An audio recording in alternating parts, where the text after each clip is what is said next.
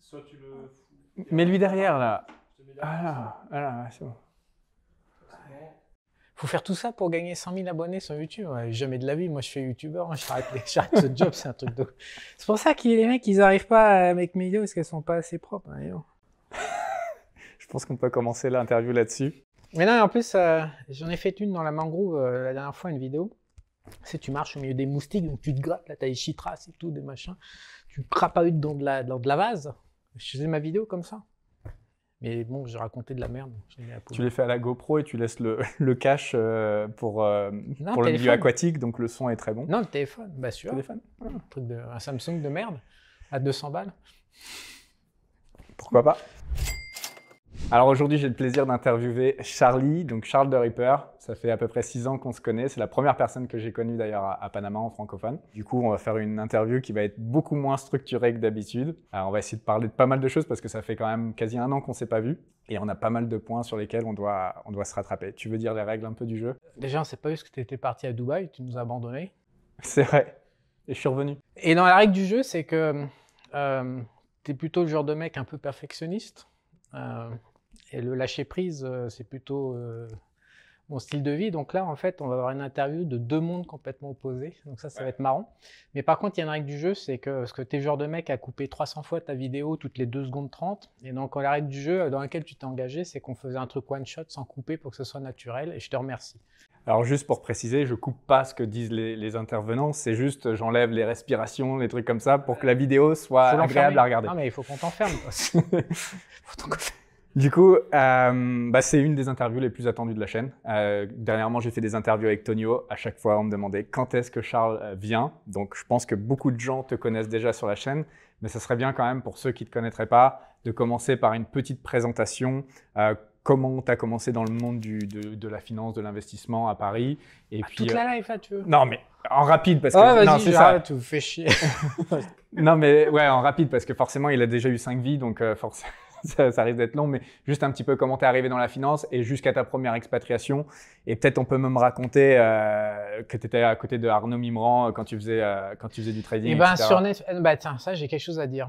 Euh, parce que j'ai vu sur euh, ma femme s'est abonnée à Netflix, là, donc euh, je vois passer des trucs sur Netflix. J'ai vu Arnaud Mimran sur Netflix, et un reportage sur la France, sur le, le prince de l'arnaque. Ouais, c'est ça, le roi, les rois de l'arnaque, je crois. C'est pas un reportage, c'était une série, il me semble. Je voulais la regarder. Euh, un quand j'ai vu Arnaud, ça m'a fait un choc. C'est quelqu'un que j'ai beaucoup aimé.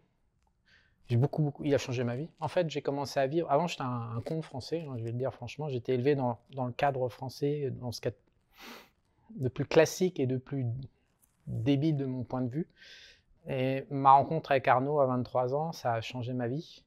Alors, je sais qu'il ment, ça. Donc, euh, j'ai vu, j'ai lu tout un tas de trucs. Le truc, c'est que quand il a démarré, il est arrivé là où j'étais. Moi, j'étais arrivé depuis deux semaines dans cette salle de marché. Il est arrivé deux semaines après moi. Dans son costume trois pièces, je le revois encore. J'avais jamais vu de mec en costume trois pièces avant.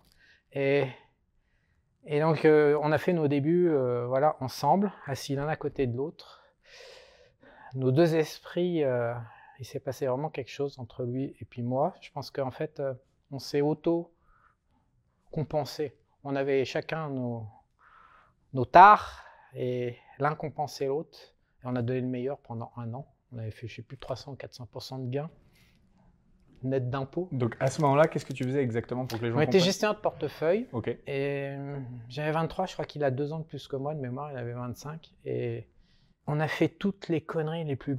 Les plus on a tout fait en fait. Tout, tout ce qui était euh, pas légal, tout ça, c'était. On était deux, euh, trop jeunes d'ailleurs, dans cet environnement. Et, mais c'est surtout qu'en fait, Arnaud, il m'a fait découvrir euh, la vie, quoi. Il m'a fait, m'a sorti de la, m'a de la France, même si à Paris c'est la France. Il m'a sorti de la France, il m'a fait découvrir la vie. J'étais émerveillé pendant un an. Et, et pour la petite histoire, euh, je l'ai recroisé en 2005 à Paris dans la rue, alors que j'habitais plus à Paris. Donc la probabilité que je le recroise dans une ville de 2 millions d'habitants est extrêmement faible. Il s'approchait de moi, il m'a tendu sa carte, il m'a dit appelle-moi. Et bon, comme dans les films, j'ai perdu le numéro. Et j'aurais voulu l'appeler, ça a été une bonne chose finalement que tu perdes ce Et numéro. en fait, il était en train, euh, là, pour le coup, 2005, il était dans son truc au carbone, à, Taxe à. Bâle. Et donc, euh, je pense que les mecs au-dessus de moi qui gèrent ma, ma vie m'ont protégé, m'ont dit. Et donc, j'ai perdu. J'ai cherché partout cette putain de carte. Tu l'aurais fait ou pas en vrai euh, à ce moment Ah, je sais pas, euh, peut-être. Je... L'appât du gain, c'était énorme. Les, les- les montants brassés euh, pendant la taxe carbone, c'était. Ouais, je crois qu'ils ont brassé deux, ils, ont, ils disent qu'ils ont brassé 2 milliards. Après, il y a ce qu'ils disent ce qui est la réalité, et c'était peut-être au-delà encore. Ils mentent tout le temps. Ouais. Arnaud, j'ai vu après les rapports, bah, parce qu'il est partout dans la presse. Et, mais tous ces, trucs, la, Rolls-Royce de ces trucs, euh, ses copains, parce qu'en fait, on, de toute façon, on s'en fout, on peut le dire, c'était il y a 25 ans, donc euh, prescription. En fait, on cherchait des gens qui avaient des pertes euh, réalisées en bourse et qui avaient donc du crédit fiscal. Et en fait, on leur disait, bon, bah, on va utiliser, donne-nous ton compte, on va t'allouer des gains, et puis on va récupérer, ton crédit fiscal, parce que je j'arrêtais pas de gagner à cette époque. Arnaud m'avait libéré de mes démons, donc j'avais un, timing quasi parfait pendant toute l'année, il n'y avait quasiment eu aucune perte. Et donc on a loué des, des- plus-values sur les comptes, parce qu'on pouvait basculer les positions d'un compte à l'autre, et on a loué, et puis après, donc les mecs nous redonnaient 50% du crédit d'impôt. Et donc, ils me filaient des billets. Moi, je voulais des billets de 200 francs à l'époque, les rouges, donc dans des enveloppes. Donc, j'allais dans le sentier. je récupérais des sommes. Ah, c'était, c'était fou. C'est notre époque aussi. hein. C'était fou furieux. Et je me suis éclaté avec Arnaud. Je- quand j'ai vu ça, j'ai eu envie de rentrer pour aller le voir en prison. En fait. Parce qu'en plus, il doit être lâché par tout le monde. Parce qu'il est. Ouais, Après, euh, il a peut-être dérapé, hein, ça je sais pas. Après, moi je l'ai connu, c'était avant, bien avant. Euh, Je me demande, euh, il y a 8 ou 10 meurtres qui tournent autour euh, avec des, des interrogations sur, ses connexions par rapport à ces meurtres. Je- on était quatre. Il y avait aussi mon copain trader Lionel et on se demande s'il a basculé dans la force obscure Les de sommes tuer les gens. tellement énormes quand on parle en milliards. Possible que. Ouais, non, mais il n'y a pas que ça. Bah, après, je l'ai pas connu, j'en sais rien. donc, Euh, le souci, c'est que il y a le beau-père en fait qui est mort. Moi, j'y suis allé. Arnaud, c'est une des plus grosses flips de ma vie. Mais il faut comprendre, j'étais un mec normal, quoi. Donc, euh, moi, le beau-père euh, était milliardaire.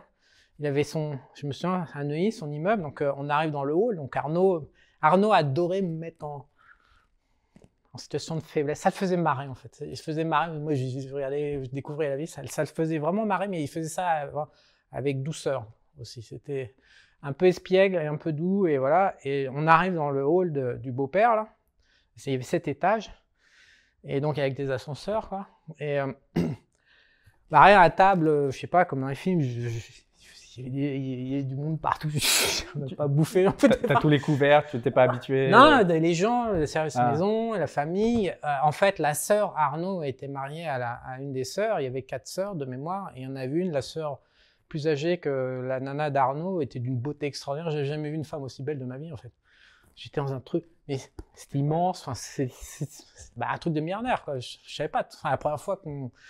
Donc voilà, donc j'ai. C'était des expériences de dingo, quoi. Euh, et puis Arnaud, alors Arnaud, faut aller dire, moi c'est ça qui m'a le plus appris, c'est ça que j'ai le plus appris avec Arnaud, c'est que les règles, c'est sympa, mais c'est pour les cons. les règles qui font chier, tu les fous à la poubelle, on s'en occupe pas. Donc euh, les feux rouges, ça faisait perdre du temps qu'il n'y avait pas de feux rouges à Paris avec Arnaud. Donc, euh, puis Arnaud, il faut savoir aussi, il dormait que 4 heures par nuit. Donc euh, pour le suivre, c'était quand même assez sport. Euh, son père dormait 2 heures par nuit, Arnaud dormait 4 heures par nuit. Donc c'était très très dur. Donc généralement la nuit, il m'emmenait au bac, au bâche, à la boîte de ses copains. Et puis on rentrait à 2 heures, on dormait qu'à 3 heures, on se couchait à 7 heures debout. Et donc moi j'étais complètement arraché de fatigue. Et là il me collait sur son scooter. Et en 5 minutes chrono, on faisait du 16e à- au 8e sans jamais s'arrêter. J'avais tellement peur que j'arrivais, il n'y a pas besoin de café, c'est comme si j'avais bu un litre de café. Et le style d'Arnaud, ça c'est du détail, mais franchement, ça c'était Arnaud tout craché. Parce qu'il avait le panache. Arnaud, c'était le panache, c'était la flamboyance. Il était incroyable. Il y avait des flics, en fait, euh, rue de la Boétie, juste avant euh, où on bossait. Tous les matins, ils grillaient le feu rouge. Et surtout, au moment où on grillait le feu rouge, je faisais coucou. c'était fantastique. Je faisais toujours coucou. Ça va, les mecs? Et c'était son truc. Du coup, est-ce que tu peux euh, nous expliquer un petit peu ton parcours dans les très grandes lignes, on va dire euh, Bah voilà, fait finance. après, Finance. euh, finance et, et- presse. Non, en fait, j'ai toujours, j'ai démarré en, à, à la BNP dans la salle des marchés des produits dérivés actions, des choses obscures sur les options. On travaillait avec les market makers sur les options. On avait des gens de SICA, voilà, on faisait des opérations. On était intermédiaire sur le marché optionnel. Et ensuite, euh, j'étais en gestion de portefeuille, mais parallèlement, j'avais démarré à la tribune des fossés. Et donc j'ai toujours fait une Qui double. est un journal euh, spécialisé, non? C'est ça? C'était. euh, Ouais, parce qu'à l'époque, il n'y avait pas Internet. Une Donc, sorte euh, de gazette du trader un peu? Non, la finance. La Gazette du Trader, ça, c'était la, Ah, ça, ça existe? la Côte des Fossés. Ok. Et la Tribune des Fossés, c'est parce qu'ils ont euh, fusionné les deux. Ils ont racheté, LVMH a racheté les deux. Et donc, j'ai toujours eu la double dès le départ, à 20 ans, à 19 ans. J'ai démarré dans la finance et dans les médias en Dans même temps. l'édition et et médias, ouais. Ok. Et c'est comme ça que ça a duré tout- toute ma vie. Jusqu'à quel âge t'es resté en France et quel a été le déclic euh, de partir de France? Ben, j'ai acheté au Costa Rica en 2009. Euh, le déclic, euh, j'en ai déjà parlé dans d'autres interviews, euh, il y a eu le choc avec la Thaïlande en 2008. Je me suis, je me suis pas remis de ma rencontre avec la Thaïlande. En fait, Tu as je- été pour voyager comme ça Non, non, on est parti à 13 euh, Rennais dans un groupe et je pensais que ça, ça serait bien tout ça. Enfin, et, mais je ne m'attendais pas à. Je suis je suis rentré en fait. Je suis resté cinq semaines en l'air en Bretagne et en fait, je me suis remis en route. Mais il y a une partie de moi en fait qui s'est jamais. qui reste en Thaïlande. Et, Est-ce que tu avais énormément voyagé avant ça Non. ou pas? Non, tu avais peu d'expérience, c'est pour ça aussi peut-être que Non, non, on avait été en Repdom, non, je cherchais déjà. J'étais en Repdom deux fois, j'avais été en Grèce, j'ai été à différents endroits, mais je cherchais déjà à, à étudier, à me barrer, mais, mais à Thaïlande, ouais, là, j'ai, je je suis pas rentré. J'ai pas pu, c'était... euh, J'étais marié à une femme, ce que j'aimais, le seul amour de ma vie, c'est un peu le dilemme. Euh, J'aurais... Honnêtement, en fait, la génération d'actuelle, je l'envie justement avec Internet, parce qu'en 2008, il n'y avait pas beaucoup de contenu encore à l'époque. Donc on ne pouvait pas décider, réfléchir, penser. C'était des pauvres sites à deux balles. Et donc, euh, ah, je, t'envie, j'ai envie ton frère. Non, mais C'est- encore, il y avait quelques sites. Imagine la génération encore d'avant. Mon grand-père, quand il était en Argentine en 1940, imagine. Mais Non, mais la maturité, elle était longue. La, la courbe d'apprentissage, elle était longue. Et donc, euh, j'ai mis plus de temps à processer. Aujourd'hui, les jeunes, ils processent à une vitesse folle parce qu'on a, on a tout accéléré, le circuit de l'information. Et j'aurais dû partir beaucoup plus tôt de France. T'avais quel âge quand t'as pris la décision de partir? 35. 35. Et déjà, tu trouves ça tard, ouais. Alors, beaucoup trop tard. Ton petit frère qui se barre à 20 ans, c'est ça qu'il faut Ouais. faire, il faut se barrer à 20 ans. Mon petit frère est arrivé à 19 ans ici. Il a fêté son anniversaire de ses 20 ans ici. ouais. Ouais, ouais, non, ça, ça, il faut, faut partir. Il n'y a pas d'avenir en, en Europe, il n'y a pas d'avenir en France. Euh, Il y a un truc aussi que j'ai appris. Les gens me demandent Ouais, Charles, t'es expatrié, euh, la France, machin, ça. Mais d'abord, ça fait 15 ans que j'ai quitté la France. Mais le truc, c'est que j'ai fait 10 ans en Asie. Euh, j'ai fait euh, euh, comment, Costa Rica 2009, puis après Panama. Donc, j'y suis depuis 12-13 ans. Et puis, je suis français, européen. Je vis avec une taille à Panama. Donc, en fait, il n'y a, plus de notion de pays dans ma vie. Euh, Au début, oui, les premières années, quand on, quitte son pays, on, est encore dans un certain état d'esprit. Mais, mais là, on me pose des questions. Choix du pays. euh, C'est abstrait pour moi. En fait, pour moi, c'est un world gouvernement. Enfin, il y a pas de pays, quoi, en fait. J'appartiens pas au Panama. Tu euh, te considères quoi? Citoyen, citoyen du monde ou même pas? Bah, C'est des questions que je réfléchis pas en fait. non mais non, on me pose des- je- Ouais, je- tu t'en fous maintenant du. Ouais, je. Ouais, on pourrait dire, voilà, je suis au Venezuela. Alors, on me dit, Venezuela, c'est le pays euh, qui, qui déclenche chez les Français des crises d'urticaire. ça, Ouais, ça que- leur brille. Ça leur brille le cerveau complet. C'est la mauvaise presse, c'est aussi peut-être ça. Je sais pas, on peut pas discuter du Venezuela sérieusement. Alors en plus, moi, j'ai pas foutu pied au Venezuela. Je suis allé Cheria parce que j'aime les bateaux, j'aime la mer et j'aime bien les villes comme Venise, comme Hong Kong, comme un certain nombre de villes sur l'eau. En fait, j'aime ça, j'aime, j'aime l'ambiance. Marine, bateau et Ça maison. ressemble aussi un petit peu en Floride. Dubaï. ce qu'on peut Bah, trouver oui, bah, toute la Floride est construite comme Ouais. ça. Dubaï, C'est des canaux Mm. et euh, toutes les villas donnent comme ça avec leurs pontons, avec le, Ouais. le bateau. ouais. ça a toujours été, moi, Miami Vice dans les années 80, avec les baraques, les dealers de drogue et les, et les bateaux garés devant. Je suis désolé, moi, ça me, ça me plaisait. Donc quand j'ai vu les Cheria, je me suis dit, putain, ça coûte 5 fois moins cher qu'aux États-Unis. Je peux avoir le même truc, vas-y, Ouais, j'y vais. Donc, donc attends, le problème, c'est que les Cheria est situé au Venezuela, et Venezuela, ça rend cinglé tout le monde, donc on ne peut pas parler du Venezuela. Toutes ces histoires de pays. En fait, je ne crois pas à la nationalité. Je pense, je, je crois pas aux politiciens. Je ne crois pas au gouvernement. Je ne crois pas à la notion de nationalité. Je pense que c'est c'est une fiction qu'on raconte aux gens pour les ponctionner en impôts. C'est uniquement pour ça, pour créer des armées, pour se foutre sur la gueule. Mais c'est les riches qui sont au-dessus. Il n'y a, aucun bénéfice en tant que peuple, et je me considère comme le peuple, à, être, à réfléchir en termes de pays. Il n'y a aucun bénéfice. Donc, euh, je réfléchis pas en termes de pays. Je, vois, je veux bien dire une chose bonne de Panama, malgré qu'il y ait des, des manifestations en ce moment, c'est que Panama, il n'y a pas de nationalisme parce que c'est un pays qui n'existait pas il y, a, un siècle. Donc c'est un pays comme les États-Unis, un pays d'accueil de, toute la, ouais, de toute l'Amérique latine. Donc il n'y a pas de culture. On nous accueille à bras ouverts. On peut avoir n'importe quelle couleur de peau, de machin, de truc. Ils nous font jamais chier pour rien. juste là, juste en ce moment avec les manifestations. Ouais. Et il faut le dire quand même, il est venu faire cette interview en jet privé. Hein. Non, pas en jet privé, en piper. l'avion des, en, l'avion des, des, dealers de drogue des années 80 euh, colombiens.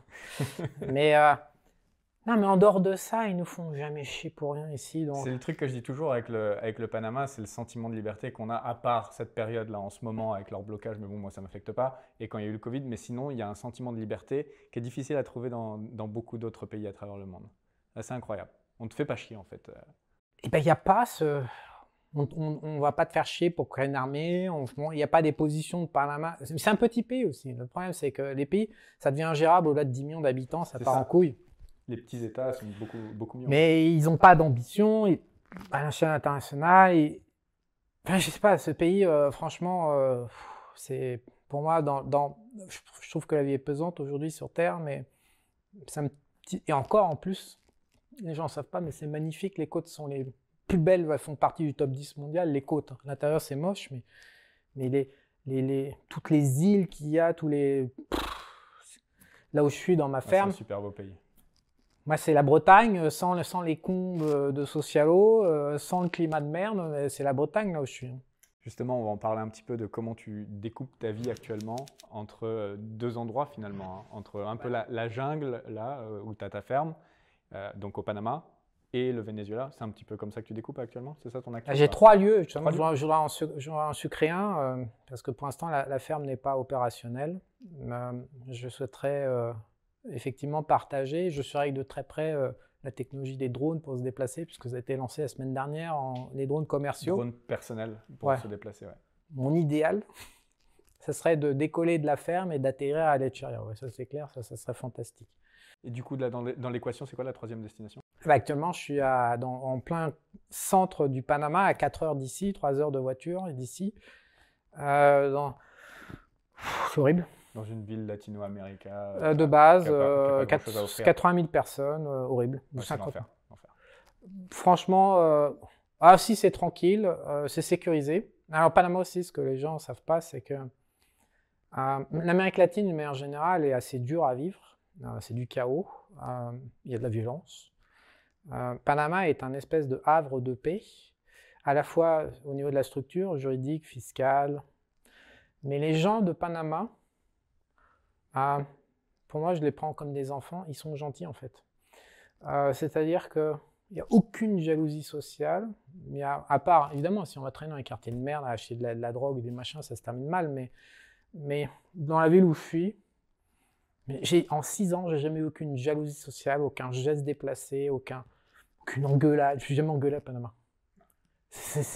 Franchement, si on est, si on est soi-même calme, hum, voilà, donc les gens sont. Je sais pas, sinon, ça, ça, on est dans un univers un peu parallèle. C'est, donc, euh, même dans une. Oui, euh, c'est une ville là où je suis, elle s'appelle Santiago. Oui, c'est une petite ville euh, standard d'Amérique latine avec. Voilà, mais c'est tranquille, c'est safe.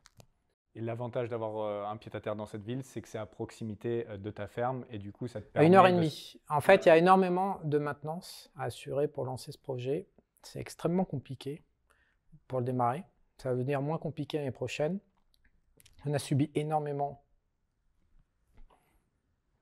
d'énergie négative, on va dire, enfin de trucs, du hasard négatif, énormément. Et donc, pour tout ce qui est logistique, maintenance, approvisionnement, le fait d'être à Santiago, c'est la première ville la plus proche de la ferme. C'était obligatoire, parce que c'était trop loin d'ici. Et euh, donc, tu, peux parler de ce, projet de ferme ou tu ne veux pas dire grand-chose? En gros, c'est... Euh... c'est 164 hectares euh, connectés juste par la mer. Avec combien de plages? Je crois que tu as quelques plages d'ailleurs. Non, ça c'est un autre terrain qui est à, 30 minutes en bateau. Ah ok, ok. 30, 34 hectares avec euh, des plages privées, mais Ok, ça c'est un autre. euh, je croyais que c'était la même chose. Ah non, non, non, il y, a, non, non, il y a 30 minutes d'écart en bateau. Mais cette, cette zone du Panama est. A les archipels d'îles à Panama, comme Las Perlas, en face de Panama City, bah là, à 60 bornes d'ici, dans lequel tu as été visité. Au nord, on a Bocas del Toro, et au sud, euh, Caraïbes, il y a les San Blas, qui est considéré comme un joyau mondial, dans le top 15 mondial, au niveau, au niveau- au niveau des Seychelles et des, Maldives, Ah, même si c'est peut-être pas les mêmes capacités d'accueil. Ouais, c'est ça le problème. Ici, c'est encore que le tourisme n'est pas très développé. Du coup, euh, bah, si, vous voulez y aller, c'est pas les Maldives. Quoi. Vous allez dormir dans une tente avec des moustiques. Ah, c'est clair que les Panaméens n'ont aucune idée de ce que c'est que l'industrie du tourisme. Je pense qu'il va leur falloir entre 10 et 20 ans pour acquérir la compétence si jamais ils en ont envie, s'ils en ont même pas trop envie. Ouais. Il faut quand même dire que Panama a vécu depuis 50 ans euh, avec le canal, avec l'argent sale dans les banques, avec euh, le fret, avec tout un tas de trucs, avec les mines. Et donc en fait, ils en ont rien à battre du tourisme. Donc on n'a pas vraiment la culture du tourisme ici. Donc la ferme, c'est un Donc la ferme, énorme non, espace alors, donc non, avec même une donc c'est un parc, euh, c'est une quatrième zone, c'est un parc mondial euh, naturel protégé dans lequel il n'y a pas de pêche. Donc euh, c'est c'est un, un joyau. Un joyau pourquoi? Parce que bah, par exemple il y a des millions ou des milliards de poissons, de dauphins, de machins. Il y a, toute la, il y a tout l'écosystème qui est encore en place marin. Euh, les couleurs sont extraordinaires. C'est les couleurs de la, du 22 en France, de la Bretagne nord, des couleurs où comme il y a vers Bréa en fait, c'est des couleurs la mer et ça fait penser aux yeux de Tom Cruise, bleu-vert, euh, mais, mais profond, euh, contrasté. La couleur de l'eau est fantastique. Il y a de la roche, il y a des arbres, il y a de la verdure, il y a des arbres partout. Et puis il n'y a personne. Donc qu'est-ce que c'est que ce projet? Ben, il, y a, il y a 50 km de côte comme ça, et on est, je sais pas, 2000 humains.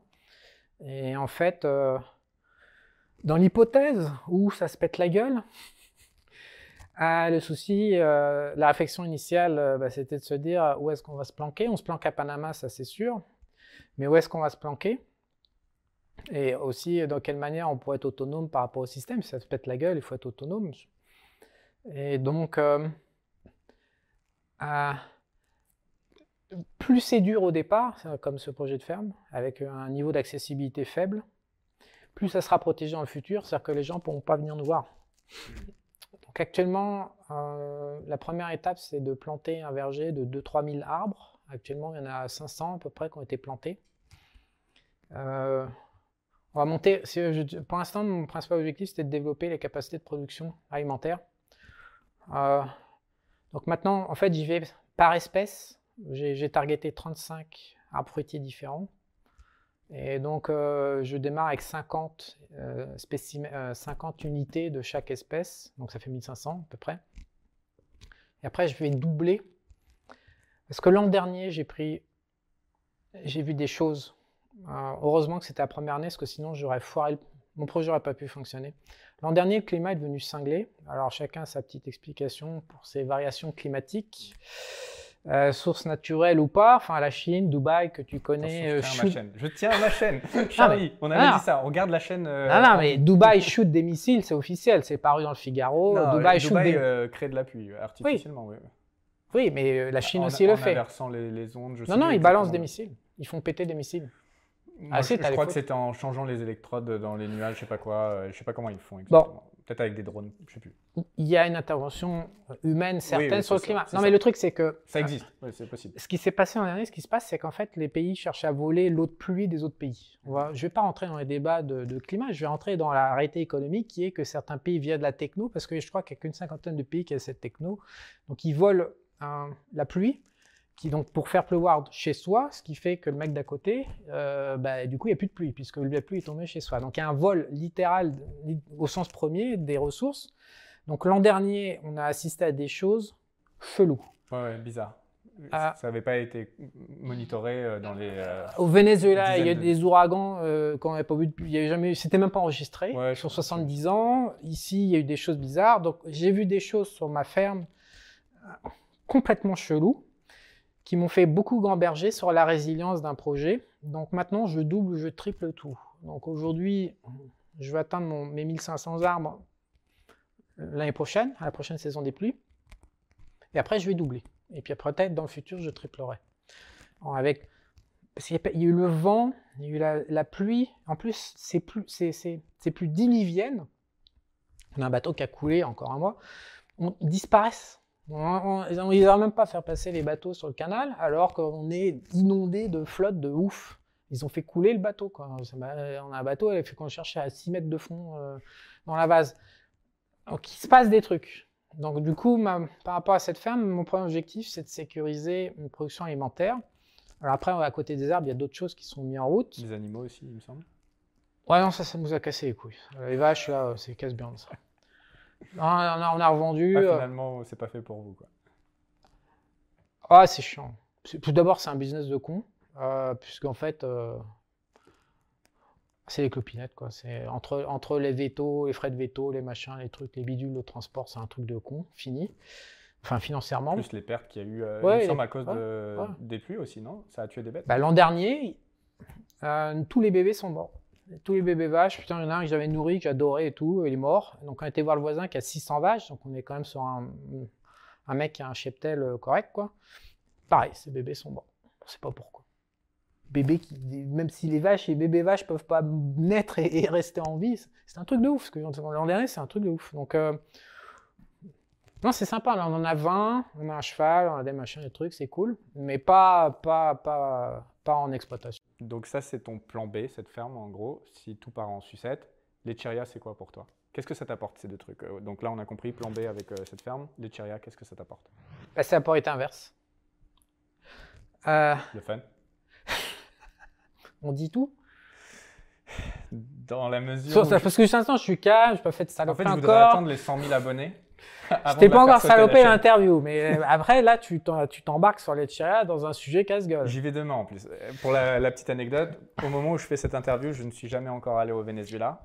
Demain, j'embarque avec Charles de Ripper et Antoine. Non, mais le truc, c'est que euh, voilà, la Panama elle nous accueille à bras ouverts. C'est un pays qui, est- qui a plein d'atouts, mais il y a un problème. Après, c'est pas un problème pour tout le monde, c'est un problème pour moi. c'est que les femmes ressemblent plus à des tanks, des chars d'assaut qu'à une femme euh, à peu près normale. Je suis mort.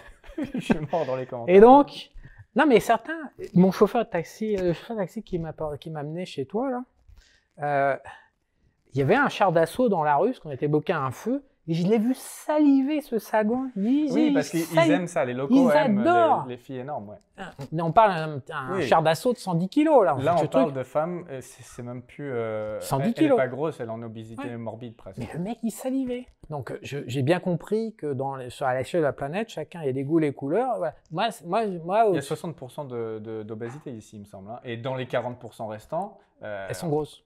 Elles sont grosses, oui, c'est ça, c'est obé- obésité morbide. Et après, le reste, Ouais. ouais, il y a quoi Il y a quand même 5%, euh, ça va bah, Je pense qui qu'il sont pas je d'ici. pense qu'il y a 5-10% de femmes aujourd'hui qui sont skinny à Panama. Après, euh, voilà, donc euh, ça c'est un premier point. Donc à Panama, Donc, le et- charia, ça non, t'apporte ça. non mais après l'autre truc c'est que à Panama, euh, ils sont pas festifs en fait la nuit comme au Costa Rica, c'est des gens qui vivent pas la nuit. Euh, la Thaïlande, il y a une ambiance de fou la nuit. Euh, les, les Thaïs adorent faire la fête, ils ont ça dans le sang. À Panama, ils, ils savent pas ce que c'est que la fête en fait. Quelque part la nuit, euh, à la fête au mode un peu international. euh, il n'y a pas d'ambiance festive en fait. La- les rues sont désertes. À 9h, 10h, c'est désert. Moi, je sors pas, donc j'en sais rien. À chaque fois, on, on m'en parle, je- j'ai aucune idée. Bah, les- tu vas là à Balboa Ah à, oui, oui, à bah, 22h. ça se voit, la, la nuit, c'est très calme. il y a personne. même plus de circulation Ouais. tellement. Donc, euh, Moi, j'apprécie. Mais c'est vrai que si toi, tu as aimé le feu de, de Bangkok, ça doit être un peu dur. Voilà, donc euh, les Cheria, euh, c'est ma soupape de sécurité pour pas devenir cinglé. Euh, ça rééquilibre en fait. À quoi ressemble ta vie là-bas? Le Non, mec- mais- gentiment, gentiment, en expliquant gentiment. Expliquez gentiment. Non mais tu... Allez, c'est pas grave. Non mais moi je, je, je, je suis admiratif de ton frère et de toi pour le business. Je pense que vous êtes des génies du, du business. Euh, et donc je voudrais pas saloper ton travail avec mes trucs. Ça va pas sauter. Au pire, j'aurai un avertissement sur cette vidéo et c'est pas grave. C'est pas grave. Mais rien, euh, des, des, des, des- euh, tout dépend Le, truc, c'est que les Français, ce qu'ils comprennent pas, c'est qu'ils projettent leur univers français avec leur culture française et la culture de la femme en France ou de la culture occidentale sur le reste du monde, alors que ça n'a rien à voir avec le reste du monde. Il y a des femmes qui sont festi- En fait, ce qu'ils pensent, par exemple, un Français, parce que ça m'a assez reproché, un Français est persuadé euh, que quand tu veux baiser, euh, tu fais une opération euh, narcissique, c'est-à-dire que tu vas séduire une femme, tu vas la gagner, et si tu y arrives, ben, t'es bon. Donc ils injectent du narcissisme dans le simple fait de fourrer ta bite dans un vagin. C'est des tarés. Donc ce qu'ils comprennent pas, c'est que euh, dans le reste du monde, il y a juste des femmes qui ont compris qu'elles ont des besoins physiologiques et qu'il faut qu'elles se fassent tringler, il faut qu'elles se fassent attraper. Donc il y a des pays où c'est facile parce qu'elles ont compris ça, d'autres pays où euh, c'est à, la vente, au système d'enchères comme en Europe, où il y a 5% de mecs qui baissent 80% des, des femmes. Donc, euh, les Français qui rien, ils ne peuvent pas comprendre. Mais en Venezuela, du fait que le pays soit écroulé, euh, je pense que ça rend tout le monde.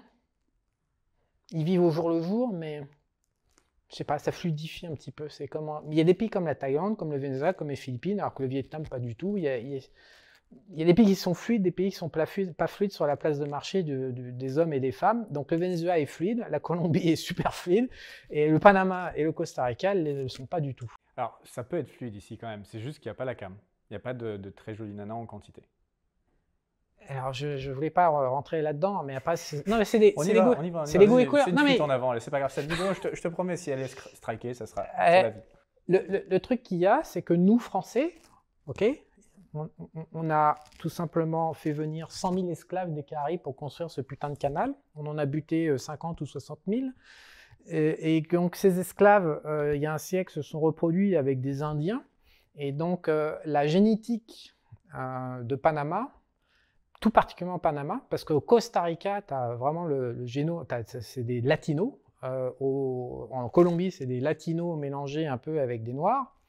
Mais ici spécifiquement, c'est des noirs des Caraïbes qui ont été mélangés avec des indiens et un peu de latinos. Et je trouve qu'il y a soit il y a des filles magnifiques avec des têtes un peu indiennes, mais la plupart du temps, l'assemblage des trois, ça, ne donne pas des visages très réguliers, très attractifs. Je pense que tu as la même idée que moi sur la question.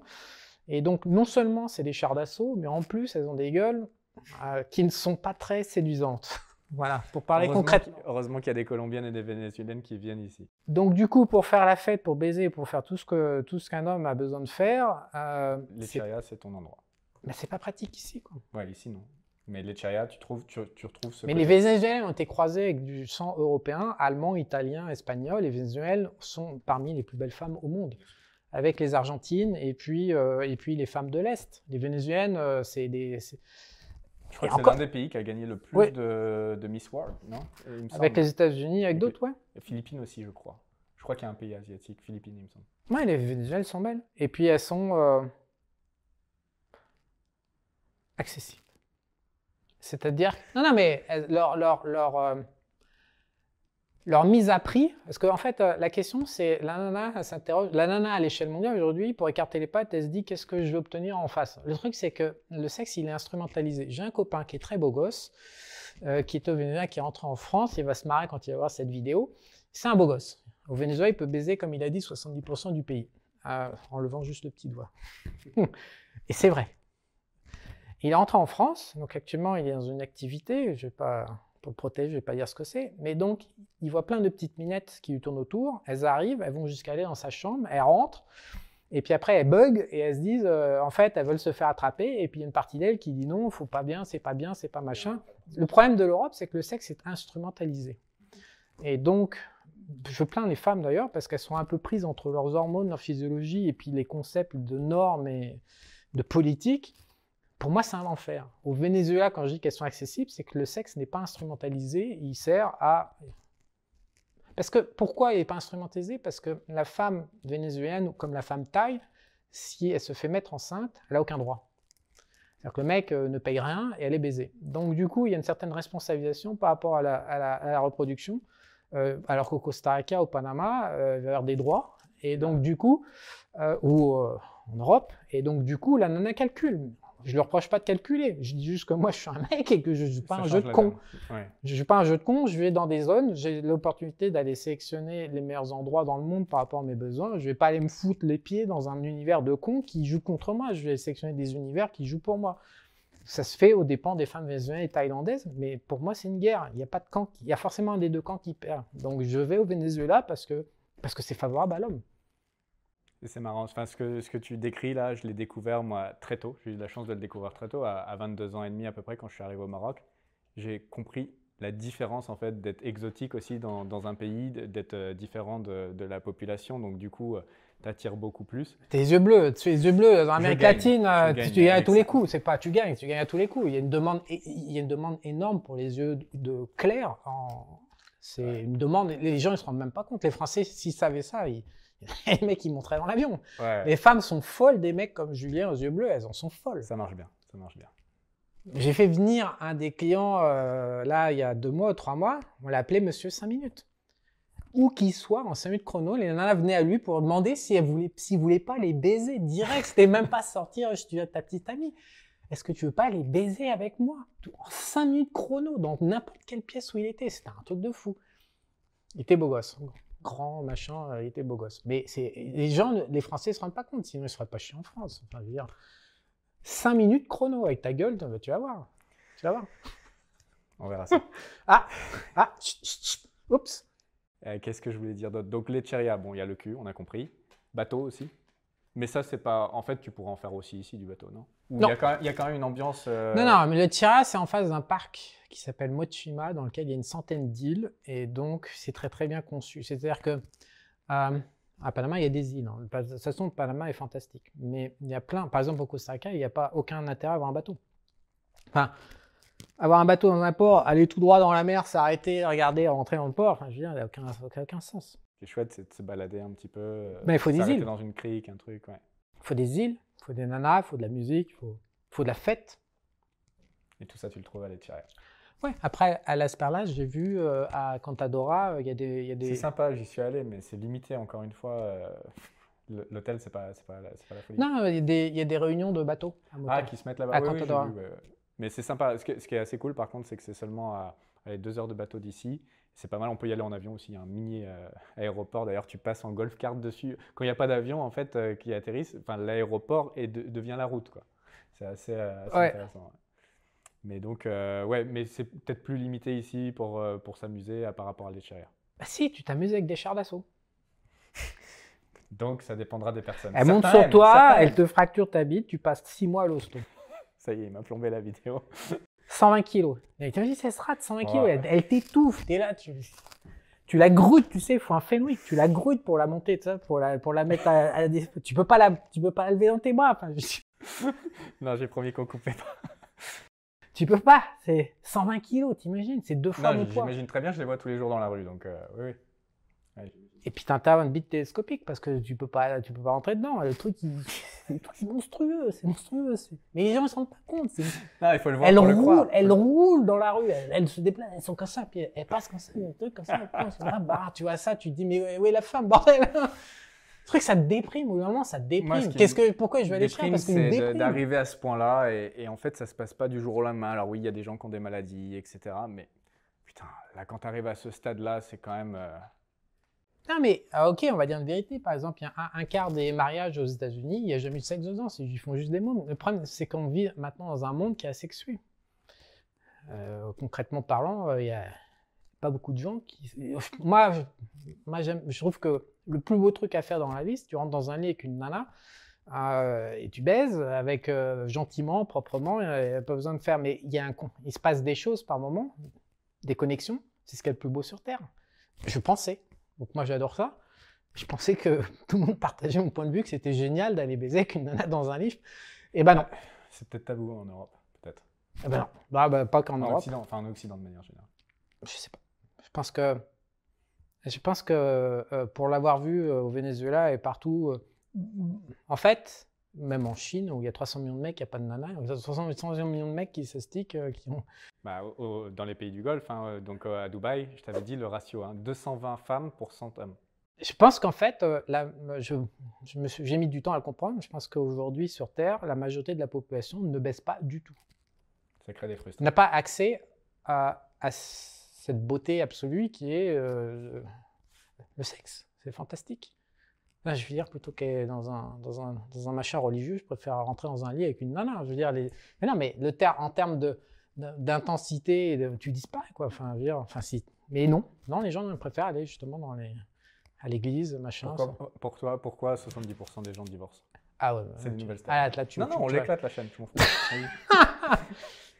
Parce qu'il y a un mensonge, parce que c'est parce que le, le monde entier repose sur un mensonge, qui est la monogamie. Après, euh, Sacha Guitry disait quelque chose de, de très intéressant à ce sujet. Bah, Tu commences à t'allumer, le petit, le petit air de Juju Espiègle arrive là. Regardez-le, ça c'est Juju que je connais. La polygamie, c'est le fait d'avoir une femme de trop, la monogamie aussi.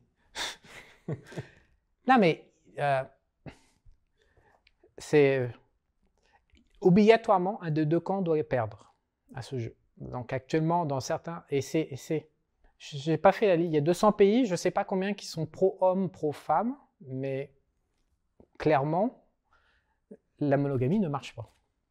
Parce que c'est bien beau de dire à 50-70% des gens qui divorcent, mais il y a les, il y a les 20 Mais le jeu, 30% il des mecs qui divorcent pas, mais qui, qui baissent plus, qui sont en ça. enfer. Et le, le jeu est un peu pipé dès le départ. Se marier n'apporte pas grand-chose à l'homme, en vrai. Apporte rien. Bah, Enfin, rien, oui, c'est- oui, il faut le dire comme ça. J'ai dit Non, pas c'est zéro, il y a zéro bénéfice. risque de perdre de moitié de capital, risque de perdre euh, le fait de pouvoir baiser, tout simplement. euh, parce que c'est c'est ça, hein, la, la plupart du temps. Ah non, mais c'est pas ça. Le truc, c'est que la femme, elle est codée génétiquement dans son ADN et dans sa culture avec la, cellule familiale, puisqu'elle est face à la mère euh, pour gagner l'intérêt du père. Donc elle est codée à la fois génétiquement pour faire de la polygamie, et en plus, elle est psychologiquement, elle est construite dans la compétition avec les autres femmes. Donc la monogamie enlève tout ça. Donc évidemment, elle touche le pactole. Dans, dans la monogamie, elle touche le pactole, puisque leur plus grosse faiblesse, l'État l'enlève, et ben, c'est pas pour rien qu'ils ont imposé la monogamie. Et bon, euh, nous, du coup, on se fait baiser. Donc moi, je rétablis toujours la polygamie et la compétition. Ça marche très bien. C'est comme ça que tu organises ta vie à, à- à- à présent? Non, mais après, chacun, j'ai pas des yeux bleus. Non, mais, non, mais chacun, doit, chacun doit utiliser les, les- les armes qu'il a à sa disposition pour euh, faire ses petites affaires. Donc, tu as des yeux bleus, tu as, besoin de rien d'autre. Tu vas avec tes yeux bleus, les nanas, elles vont faire la chaîne, la queue leu devant toi pour se faire déglinguer le, le cul. Parce que, parce que les yeux bleus, voilà, ça a énormément de. C'est extrêmement rare sur le marché. En Amérique latine, c'est extrêmement rare. Voilà. J'ai pas les yeux bleus. Bon, par contre, j'ai un autre truc que les hommes, ils ont pas. D'ailleurs, il y a une vidéo qui est passée sur, sur une- d'une nana que j'adore, une iranienne, qui dit exactement euh, ce que je vais te dire. Quel est le truc numéro un que la femme veut? La sécurité, normalement, je pense. Ah, La sécurité pour elle-même, alors. Ouais, la sécurité pour elle et pour sa descendance, pour ses enfants. Non. La protection, la Non. sécurité. Comment, comment tu crées la sécurité? L'argent. Ça, c'est- Le truc, le truc qu'elles veulent le plus, le truc qui coûte le plus cher sur le marché, un homme. Aujourd'hui, il n'y a que des serpillères. Oui, c'est vrai. Un vrai homme. C'est- mais un homme dans le sens paternel, masculin. C'est-à-dire qui ne va pas se trahir pour de la bite, qui va savoir dire non en fait. En fait, tous les hommes aujourd'hui disent oui à tout. Il n'y a plus aucune puissance euh, paternelle et masculine sur le marché. C'est pas disponible. Un homme puissant en fait. Un homme puissant qui va pas se trahir au nom de la femme, qui va... un homme qui va pas quémander à de l'amour, un homme qui va pas mettre la nana sur un piédestal, elle supporte pas ça, un homme qui va pas demander de l'amour. De mon expérience personnelle, la majorité des femmes sont pas très intéressées par l'amour avec les hommes. Si au début, bien sûr, le temps de la reproduction, mais une fois que les mômes sont là, l'amour, euh, ça sort de l'équation. Elles cherchent, euh, mais vraiment, parce qu'en fait, un homme qui dit oui à tout, une serpillière moderne, comme euh, 98% ou 99% des hommes sur le marché, ça les insécurise. Parce qu'en fait, elles se disent, si ce mec-là euh, cède à mes caprices, euh, il va me dire oui, donc il va être incapable de prendre des bonnes décisions par rapport à ma folie, parce que les femmes, ça me semble très bien qu'elles ont un- tout un brouhaha émotionnel à gérer, et ça les insécurise. Elles, elles méprisent les hommes. Dans tous les- C'est pour ça que je refuse de, re- de rencontrer les couples depuis, euh, depuis 10 ans, parce que je vois bien toutes les nanas méprisent leur homme, mais comme j'accède au circuit énergétique des gens, par télépathie, je vois bien le mépris de la femme, donc après c'est compliqué d'être copain euh, avec un mec qui dit ouais ma femme je l'aime et tout bidule euh, pendant que sa nana est en train de me mépriser. Enfin je veux dire ça, me- bloque moi. Donc je refuse de rencontrer les couples parce que les hommes sont faibles avec leurs femmes parce que parce qu'ils sont pas capables de dire non, ça les insécurise. Elles se disent mais putain comment il va prendre des bonnes décisions pour notre vie de couple ou comment il va prendre des bonnes décisions par rapport à moi s'il me dit tout le temps oui? Elles, sont codées pour la puissance en fait. C'est un mécanisme, mais c'est ce que j'utilise. Et du coup, ton iranienne, qu'est-ce qu'elle racontait? Raconte ça. C'est que les nanas sont, crèvent d'envie. une, euh, une personne qui fait des, des vidéos YouTube? Ouais, non, euh, TikTok. Ok. Euh, je l'ai envoyé la vidéo à Tonio, je peux pas te l'envoyer, mais elle crève d'envie de- d'un mec euh, qui garde le cap. Quoi, qui... Le truc, c'est comme les mecs, ils- je pense que l'erreur la plus fondamentale, la plus répandue, c'est ça consiste à penser qu'il faut faire plaisir à nana. Ça marche pas, ça marche pas du tout. Le problème, non mais quel est le problème de tout ça? Après, ça a des conséquences massives. C'est que la nana qui se met à mépriser son mec parce qu'elle se dit il est faible, la nana veut un mec fort. C'est normal, elle veut se reproduire. euh, et pour la reproduction, elle est codée pour aller chercher le meilleur patrimoine génétique de l'homme puissant. On ne peut pas leur reprocher ça. Elles, sont- elles ont quand même le boulot énorme d'assurer la reproduction de l'espèce humaine. C'est un énorme boulot. Bien sûr. Donc respect. Donc qu'est-ce qu'elles se disent? Elles sont codées, elles ont des programmes voilà, dans, dans l'ADN qui dit on va aller chercher un mec puissant euh, le- enfin, le- à leur disposition. Donc quand elles tombent sur les, les serpillats modernes qui disent oui à tout et qui machin et qui chialent comme un, elles disent ah putain mais celui-là je le méprise. Le problème c'est que ça leur coupe le désir parce qu'elles n'ont plus de désir sexuel derrière pour un point de serpillière. Et donc les mecs après ils disent ouais euh, ça, va- ça se passe pas bien mais, mais mec t'es une serpillière, elle veut plus de toi, elle a plus envie mais arrête de faire serpillière ça va revenir. C'est comme ça que ça marche. Donc au Venezuela, parce que j'étais calme ici, parce qu'il n'y avait pas moyen de, que je me, Avec les chars d'assaut, je pouvais plus euh, intervenir. Au Venezuela, je me suis remis en route. Je constate juste que c'est la même chose qu'en Thaïlande, c'est la même chose partout. L'Asie te manque, au fait? Tu as fait un choix, là, vraiment, la- Amérique latine, Amérique latine, maintenant. Est-ce que ça te manque là-bas? Moi, j'aime énormément la Thaïlande. Donc ça te manque un peu? Ouais, l'en- l'Asie- en fait, l'Asie, euh, euh, Bangkok. J'ai jamais quitté Bangkok. euh, Ça faisait rire tout le monde. euh, Jamais, je suis jamais sorti en 10 ans de mon quartier de Sukhumvit, en fait. Tu es resté 10 ans dans le même quartier? Mon quartier. Le reste m'intéressait même pas. Donc est-ce que c'est l'Asie qui te manque ou Non, non, Bangkok, c'est une espèce de ville, c'est une ambiance, c'est une énergie. Bangkok, c'est une énergie. Ah. Ça happe. C'est un truc, euh, c'est pas la luxure, c'est un truc qui plane en fait. C'est un espèce, ça flotte. Ça désactive le- les mauvais côtés du cerveau occidental. ça- C'est pour ça que les Français adorent euh, la Thaïlande. C'est les polarités inverses qui se, qui se neutralisent. Bangkok. Je veux, je veux mourir là-bas, oui, ça c'est clair. Ah, tu y retourneras du coup? Ah, pour mourir, oui.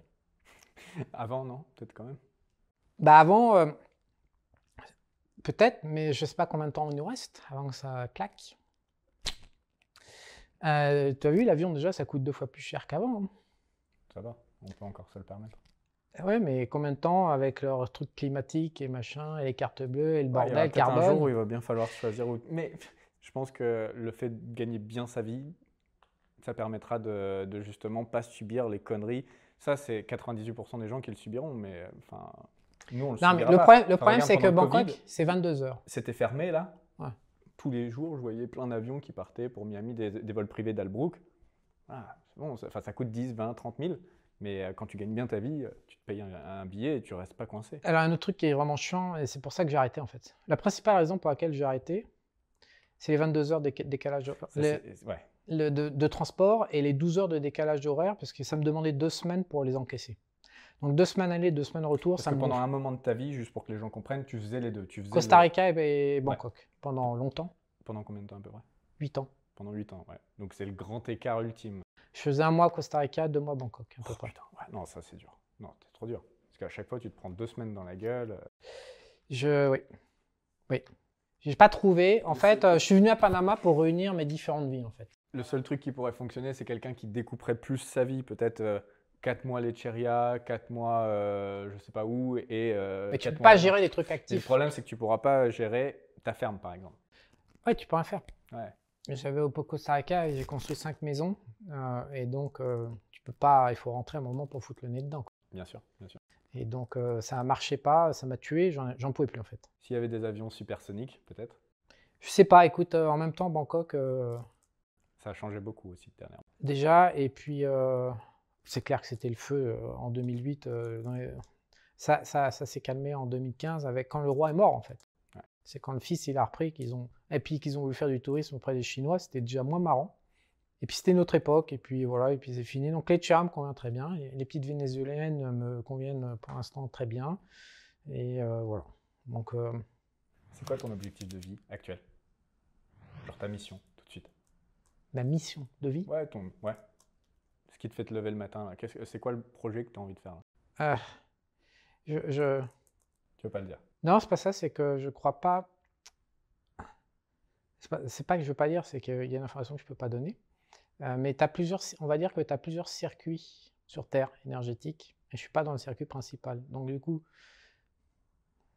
tu as, des missions de vie, effectivement, tu as des gens qui viennent, encore que. Je suis très très dubitatif sur la vie sur Terre. Je pense que les, les humains sont exploités par euh, le circuit énergétique. Mais tu sais ce que je pense? Je pense qu'on va s'écrouler. Je pense qu'en fait, ils vont, ils vont, on, va vers, on va vers quelque chose de. D'apocalyptique Je pense qu'on doit tomber d'abord les religions pour ensuite que les gens puissent choisir entre le bien et le mal. Donc je pense qu'on va effectivement vers quelque chose d'apocalyptique. Quelle raison? Les gens ont des croyances sur les États, sur les politiciens, sur les âmes, donc sur la religion, euh, sur Dieu, c'est une, blague, et je pense que tout ça, ça va tomber, et ça va tomber dans le désordre. Donc, à partir de là, la mission de vie. De survivre. Ouais. Je crois pas à la mission, les gens qui disent, ouais, je suis là pour, machin. Je crois pas. Je crois plus. Je pense que. Donc, de créer des vrais plans B, d'être euh, capable de résister euh, aux crises à venir Ouais. En fait, on me dit par exemple, euh, je suis un chercheur de vérité ou machin. Non, je, m'en bats les couilles euh, de la vérité, du système. Je pense que le système est verrouillé et va tomber en fait. Il est inévitablement, il doit tomber. J'allais te poser euh, une question. Non, il doit tomber. Donc à partir euh, la monnaie, tout, tout va tomber. Et donc, oui, bah, tout va tomber. Et donc, c'est pas, tu dis pas, il y a une mission de vie. Tu dis pas, je vais faire une mission de vie. Non, tu dis, je.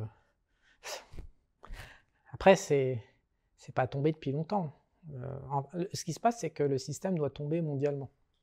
Est-ce que tu penses à ça, ouais, ça. Moi, en fait, ma réflexion avec euh, tous ces plans B, la ferme, des choses comme ça, je me dis toujours qu'il y a un endroit qui est vert sur cette planète et quand tu as du fric, bah, tu prends un jet privé, tu te casses à cet endroit-là. Est-ce que tu penses que ça va être le chaos mondial partout généralisé? Je pense que l'islam, le christianisme, la juiverie, la Torah, enfin, judaïsme, le judaïsme euh, euh les orthodoxes, là, les Russes, tout ça, les Chinois et, les hindouistes, bouddhistes, je suis moins sûr. Mais les trois religions, là, qui passent leur temps, leur temps à se foutre sur la gueule d'ailleurs, je pense qu'il va se passer quelque chose. D'une mère d'une autre, ça va partir en sucette. et je pense que c'est l'islam qui va sortir du lot le christianisme, de toute, façon, le Vatican, c'est le diable. Maintenant, ça devient de plus en plus évident. C'est diabolique, c'est démoniaque, le Vatican. Donc, nous, il n'y a plus que les cons qui croient. Enfin, il n'y a plus que les cons qui croient euh, à la Bible, machin, le bordel. Il faut vraiment, faut vraiment avoir, un cerveau limité. Euh, je pense que l'islam va sortir par le haut et c'est. Je sais pas ce qui va se passer. Mais ça sent pas bon. Et il y a quelque chose qui me choque, qui me gratte depuis deux ans. C'est pour ça que je n'arrive pas à te répondre. Il y a quelque chose qui me gratte. C'est comme si les États-Unis étaient protégés depuis un siècle et qu'ils ils avaient perdu leur protection. Et le problème, c'est que Panama et les États-Unis, on est liés. Et tu vois, le Panama, on se fait, là, le canal ne marche plus, on se fait agresser par la mine, il y a les manifs, les machins. C'était un pays qui était béni des dieux, Panama, et pareil aux États-Unis. Par exemple, il y a un truc que personne ne dit, parce qu'avec la rhétorique sur l'Ukraine, on peut pas voir notre gueule, mais l'armée russe a été élue numéro un mondial par 40 000 personnes, 40 000 spécialistes, là, il y a deux semaines, devant celle des États-Unis. Et j'ai une vidéo que je vais publier sur le Twitter de tous ces cons d'Américains en train de bousiller leur pays qui disent non, mais parce que les Russes ont des nouvelles armes, notamment des, armes électromagnétiques. Etc. Non, électromagnétiques. Ils, ont, des, nouvelles armes nucléaires qui peuvent faire le tour du monde. Euh, électromagnétiques. Et donc ces non réglementaires expliquent que les États-Unis qui ont, des, qui ont des armes qui assument le, qui, ont fait tout ce qui est pire depuis un siècle, ils sont en train de dire que non, les Russes n'ont pas le droit de le faire et qu'ils sont en train de chialer comme des mômes, genre tu m'as dépassé. Quoi. Le truc que je constate, c'est que les États-Unis qui étaient en tête du monde, là, depuis deux ans, La Russe passe. Comment, la Russe passe comment ça se fait que la Russie passe devant C'est. Il y a une bascule. Il y a un truc qui se passe là. A tout le bordel qui est redessiné. Ça va. Ça... Ils étaient censés mettre euh, la Russie à genoux économiquement. Non, mais c'est plus militairement. Mais même militairement, c'est quand même étonnant, avec autant de force, autant de milliards qui sont envoyés. Ça tient bien quand même la Russie. Hein. Bizarre, hein. pour une armée qui était censée être faible en, début de conflit. Euh, non, c'est censé, ça c'est le mensonge. Non, non, mais oui, c'est le mensonge. mais je rigole là. Hein, je rigole, non, non, mais c'est clair.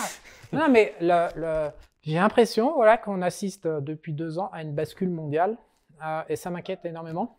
L'ouest vers, vers l'est. Bah oui, mais donc. Bah, donc les orthodoxes, les hindouistes, les bouddhistes et Confucius, non, en Chine, je ne sais plus ce que c'est. Mais ça va mieux se passer pour eux que l'islam, les chrétiens. Parce que l'islam, c'est 2 milliards, les chrétiens, c'est 2 milliards. Enfin, la moitié de la population, ça va, ça va, ça va, ça va faire mal. Quoi. Donc, euh, pour moi, les gens, en fait, ça fait. en fait, euh, au début des années 2010, moi, j'étais extrêmement positif pour le futur, au moment où toute l'Europe était extrêmement négative. En fait, en ce moment, j'ai jamais eu autant peur non pas pour ma vie, mais pour le futur collectif. J'ai jamais, aussi, jamais eu peur de ma vie, en fait. Jamais eu peur. Mais là, je commence à avoir peur. En 2023, je commence à avoir peur pour le futur collectif. Mais peur. Peur, mais peur, euh, peur parce que.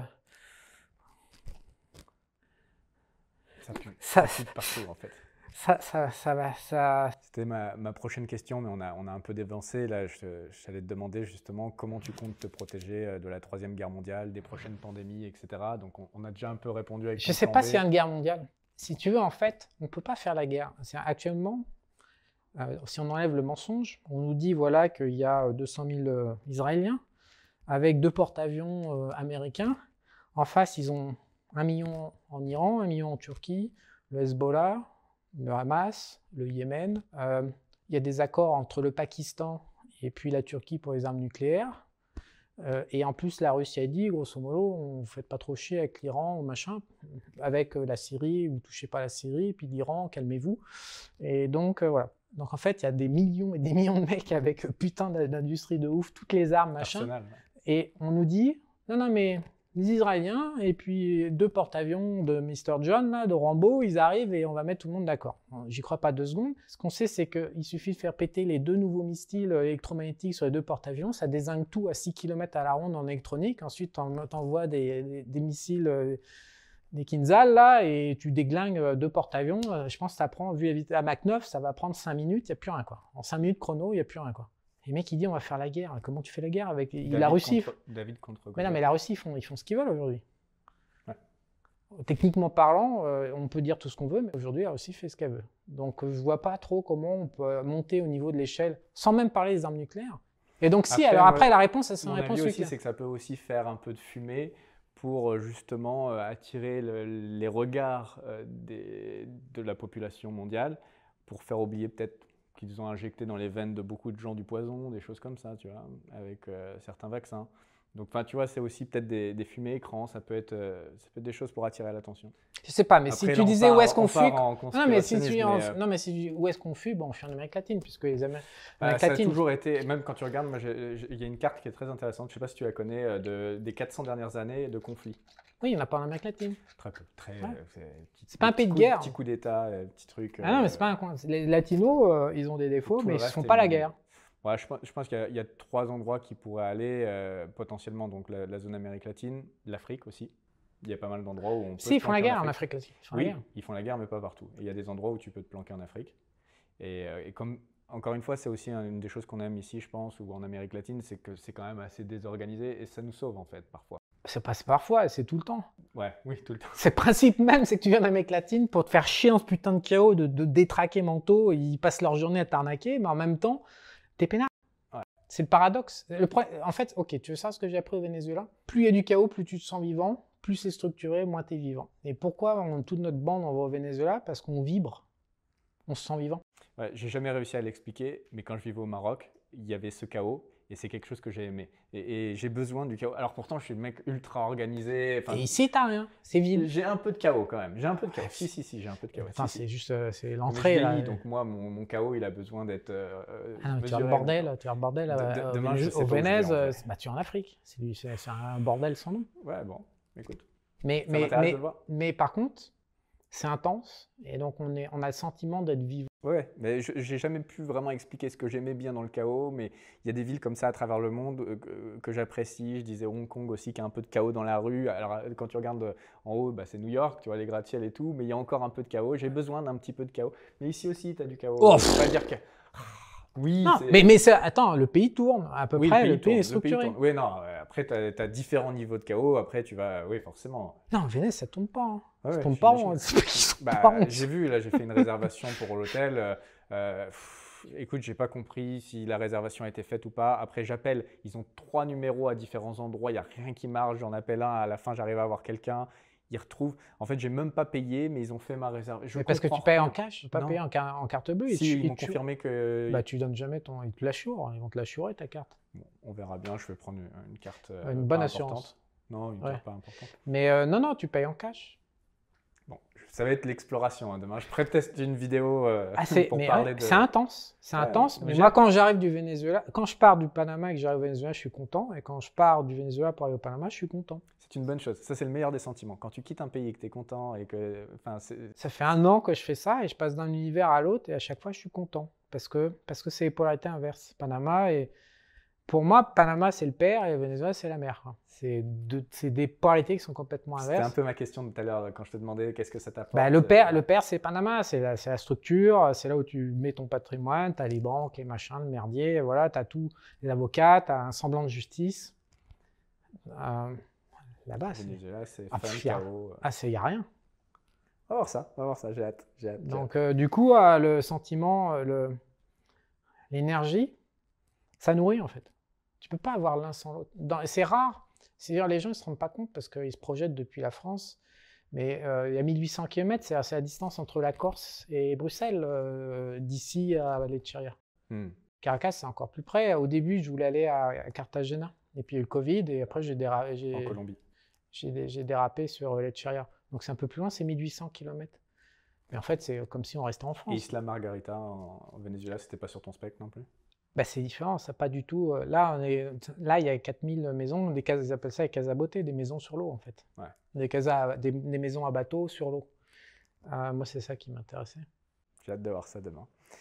du coup, pour aller un peu plus profond dans la, dans la vidéo, quand on parlait justement de comment se préparer à 2033, euh, donc toi, tu as ton plan B, on va dire ta ferme. Ouais. Est-ce que tu as d'autres choses que tu mets en place dans les choses que tu peux dire de, Je sais pas, est-ce que tu as d'autres choses? C'est très très compliqué de... Les États nous tiennent en esclavagisme via les services généraux. Donc euh, la santé, l'éducation, la supposée sécurité, la supposée santé, la supposée éducation, euh, l'alimentation, l'énergie, etc. Donc s'affranchir d'un État aujourd'hui...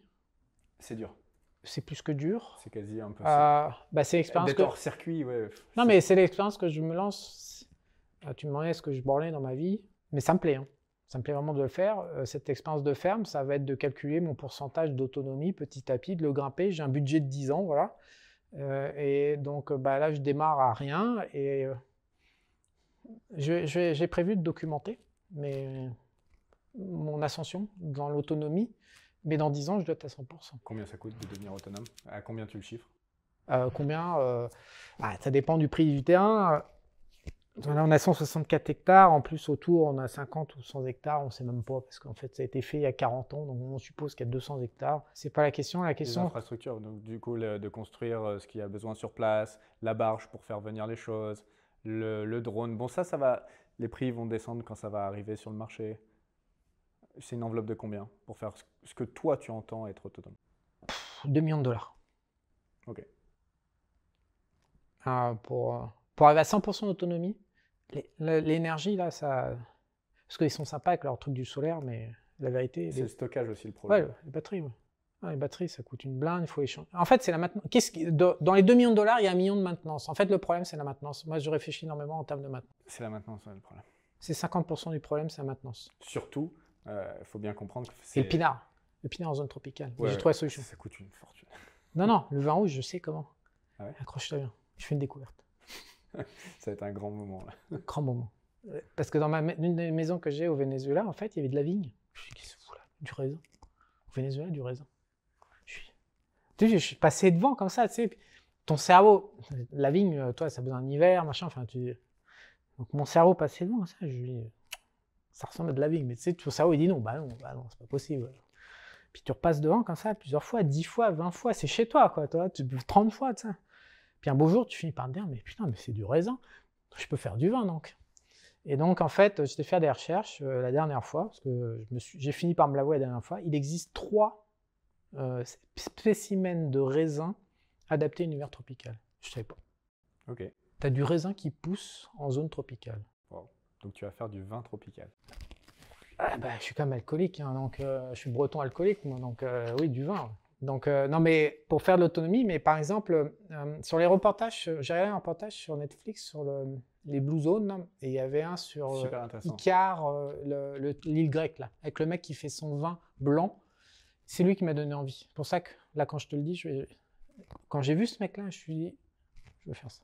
Avec ces cuves, là, et quand il goûte, alors le vin, il est pas propre, mais tu sais que c'est- parce que là, le vin qu'on voit, c'est de la merde. Là, tu sais qu'il donne du vrai vin, de, de- du truc de, de, de, voilà, pas de la merde, pas de la merde pour serpillière, là, du, du vrai nectar, là. Quand j'ai vu lui, je me suis dit, putain, Charles, t'as rien compris au film. Il a, il a tout réétalonné. Lui, il a, dans ma tête, là, ça, je suis monté à, Du Ouais. coup, tu vas faire la cuvée Saint-Charlie. je sais pas, mais ouais, je vais faire du vin, je vais faire de la vigne, ouais, ça c'est clair. Pas mal, pas mal. Je n'afficherai jamais 100% d'autonomie s'il n'y a pas une bouteille de vin qui sort de ma ferme. Non, mais en, vrai, quand on revenait à la maintenance, ce que j'ai oublié de dire, c'est que c'est un, un milieu super hostile. C'est ça qui rend vraiment très difficile euh, la maintenance. Non, je pense que la nature est hostile tout court. Il n'y a pas de milieu plus ou moins hostile. Quand même, là, le, le climat ultra humide, etc., l'air de la mer, etc. Enfin, L'air, de la mer a toujours été hostile pour tout le monde. Euh, bah justement, j'étudie ça. Le, la- la- C'est ce que je suis en train de faire la recherche là-dessus sur la. Le, le métal me pose. C'est le. C'est la- pour l'instant la pièce la plus faible. De ce- Ça fait un an et demi qu'on y est. Et le métal, c'est le secteur le plus faible actuellement. C'est-à-dire qu'effectivement, ça résiste pas bien. Je sais pas encore entretenir. Je sais pas réparer. Je... Ouais, ouais, c'est les, les métaux, c'est chiant. Mais les plastiques, et puis bien sûr, les plastiques, ça se fait bouffer. euh. C'est non, mais tu viens en France, bien, ouais, t'as mis un sac plastique dans la nature, il va rester 2500 ans et les animaux vont mourir avec. Dans 2000 ans, il sera déjà mort, espèce d'enculé. Là, tu mets un sac plastique chez nous, là. sac plastique, euh, déjà, tu reviens l'année suivante, il a tout, tout, tout, tout déméché, il c'est des vrais sacs plastiques. Parce que maintenant, il n'y a plus de sacs plastiques ici. Dans les supermarchés, c'est- ils sont faits en maïs, il me semble. Non, non, non, mais, ça, hein. non, mais plastique, caoutchouc, euh, les pompes, euh, dans les... Ah, tout est bouffé. Mais à vitesse, euh, tu laisses des outils dehors, là, où, là où on est, là, pas, pas dans la ferme, mais dans, sur les bateaux. Euh, en trois semaines chrono, ils sont rouillés. C'est, les, les matériaux Donc, souffrent énormément. Particulièrement hostile, on peut le dire quand même. Non, mais c'est pas dans la ferme, c'est à c'est si dans le chemin. Dans, dans C'est dans le chemin. Non, parce que l'accès se fait par la mer. Mais après, dans la ferme, euh, c'est un peu plus classique comme euh, situation. Donc, euh, non, donc, euh, non, mais la maintenance, voilà. Donc, ça, c'est un projet que j'ai documenté petit à petit qui s'appelle euh, Tribu Techno Autonome. Ouais. Et donc, je vais. voilà, chaque pourcent d'autonomie, je vais vraiment le documenter. Donc, pour l'instant, j'ai pris que des branlées. Ça fait un an, on prend que des branlées, des bateaux qui Ça fait coulent. combien de temps que tu as commencé vraiment la, la ferme? J'ai pas encore commencé pour moi. Non, mais que tu as acheté. Si, j'ai commencé. Ah, que j'ai acheté, non, mais j'ai vraiment commencé parce qu'on a acheté, on a réussi. Mais non, mais la première année, on a planté 500 arbres, il y en a 400 qui sont partis à la poubelle. À cause de ces putains de pluies, de trucs de détraqués mentaux. Le terrain, sur, sur 30 hectares, s'est transformé en swamp, en, marécage. 50 centimes. On avait, quand on marchait, non mais t'achètes une ferme, toute magnifique, verte, des, des, animaux, tu sais, Kevin Costner, Danse avec les loups. T'es là chez toi et tout, t'es dans, Danse avec les loups. T'es là, tiens, c'est génial. Tu reviens huit mois après, le truc, il est salopé sur 30 hectares. Quand tu marches, t'as de la terre jusqu'à mi-cuisse. Sur 30 hectares. Tous tes arbres morts, de machin, tout ça. Ah, tu gamberges. Donc déjà, première année, poubelle. Il y a, euh, je sais pas, il y a 100 arbres qui ont, survécu, et, principalement euh, des agrumes, c'est tout ce qui était euh, orange, mandarine, citron et puis pomelo, là, pamplemousse. Eux, ils ont survécu, je sais pas comment. Et puis sinon, le sorsop, là, comme on dit, le guanabana. Parce qu'il y a un truc local, eux, ils ont résisté. Tout le reste, poubelle. Tout. Quand on, a démarré à Panama City, là-bas, sur notre terrasse, avec des noyaux et tout, poubelle, tout. Tout, tout. Donc, donc, donc, après la deuxième année, j'ai gambergé, on a acheté plus de matos. J'ai aussi gambergé pour comprendre ce qui s'était passé, comment trouver des solutions. Donc là, et puis surtout, euh, pendant, pendant quelques mois, euh, j'ai envoyé tout promener. Je sais quoi cette merde, quoi? Parce qu'après après, après cette histoire de marécage, on a eu cinq mois, zéro pluie. La sécheresse totale. les peu qui ont, je dis, ceux survécu, mes arbres, ils sont incroyables. Ils, ils ont pris euh, un marécage de 50 cm donc, euh, je ne sais pas comment les racines n'ont pas pourri. Et ensuite, ils ont pris 5 mois. C'est simple, il a plu la dernière fois en décembre 2022, genre euh, le, le, le 10, un truc comme ça. Et après, la première pluie, elle était en mai. Zéro goutte de flotte pendant 5 mois. Et donc, on est passé d'un extrême à l'autre. Donc, euh, après, ça t'a permis de voir les zones qui pouvaient être marécageuses, donc ça t'aide là où construire. Enfin, il n'y a, rien sans rien dans je, la vie. Je me plains pas. je, te dis, ça, je suis content que c'est lieu. Mhm. Maintenant, euh, tu me dis quand est-ce que ça démarre ta ferme euh, bah, Ça n'a pas encore démarré à cause de ces conneries. Donc là, si on a réussi à concrétiser, je suis content. J'ai acheté au Costa Rica une centaine d'arbres, 200 arbres, on a acheté différents trucs. On a acheté une machine à faire des trous et on a taffé comme des cinglés. Et aujourd'hui, il y a 500 arbres fruitiers en terre qui poussent. Ça représente quoi en, en termes d'hommes pour faire ça? Alors en fait, pour l'instant, je travaille avec deux mecs tant que le projet n'aura pas démarré, tant qu'on n'aura pas débarqué le camion excavator, il n'y aura que deux personnes. À partir du moment où il y a un excavator, pourquoi? Parce qu'en fait, tous, je ne peux pas demander à, des gens de travail. En fait, l'autonomie d'un mec, c'est 2 heures le matin, 2 heures l'après-midi, parce qu'il fait chaud, il fait humide, et c'est dur. Et donc, euh, tant qu'on n'a pas l'aide des machines, comme un excavator que j'ai acheté, là, qui est devant chez moi, dans la ville où je vis, qui fait 4 tonnes, et un camion ben, tant qu'on n'a pas le soutien des machines, même si les mecs, je les faisais un peu travailler, ça avancerait tellement lentement parce que parce que c'est trop dur. Alors qu'avec les machines, grosso modo, euh, on peut faire six mois de boulot d'homme avec euh, deux semaines de machines en support. Donc pour l'instant, je devais débarquer ces machines, mais on a eu des caprices de moteurs sur la barge, divers et variés. Et donc, on a repoussé. Et puis après, c'est la saison des pluies. Puis après, on a un bateau qui a coulé avec les saisons des pluies, etc. Donc ça fait, ça fait cinq mois que je me fais traîner dans le vide. Mais normalement, en décembre, dans moins d'un mois, euh, l'excavator et puis euh, le camion sont débarqués. Et auquel cas, on va réellement commencer à travailler. C'est-à-dire qu'on va déplacer du matériel lourd. Euh, avec la barge, on va aussi déplacer bah, une bétonnière, un, machin pour faire des planches de bois. On va, déplacer des outils nécessaires à faire une expansion et je vais faire venir mes, ma petite bande du Costa Rica avec qui je travaille depuis 15 ans, avec Oscar et son frère notamment. Euh, mais avant ça, ça sert à rien en fait. Donc euh, pour l'instant, je me suis occupé plus des arbres que du... Mais l'expansion va prendre vraiment son envol, parce qu'on a tout le matos en fait. Le matos est juste garé devant chez moi. Avec ce matos-là, on va, on va faire un chemin aussi pour avoir un accès 24-24 à la mer. Euh, voilà. Donc pour l'instant, le projet, il n'y a pas énormément à dire. Et, paradoxalement, dans un an, il pourrait y avoir beaucoup à dire. Il y aura donc euh, peut-être une quinzaine de personnes à terme à travailler sur le, sur le projet. Il y aura aussi peut-être des gens comme toi, des investisseurs ou pas? Non, pour l'instant, j'ai tout mis. Euh, alors, euh, bah tiens, tu fais bien, je vais pouvoir t'allumer ta tête. Ça, va être ma fête. C'est ta fête. Il y a des gens qui ont besoin de contrôler, de planifier, de rêver, d'anticiper dans le futur. Chacun, je ne dis pas que tu as tout ça, hein, comme tard, je dis juste à la tard du contrôle. Euh, mais il y a des gens qui ont besoin de voir très loin, et puis du coup, ils ont oublié de regarder la première étape qu'ils ont sous le pif. Euh, moi, je, fonctionne à l'envers, c'est-à-dire je mets 90% de mon attention sur la première étape que j'ai sous le pif.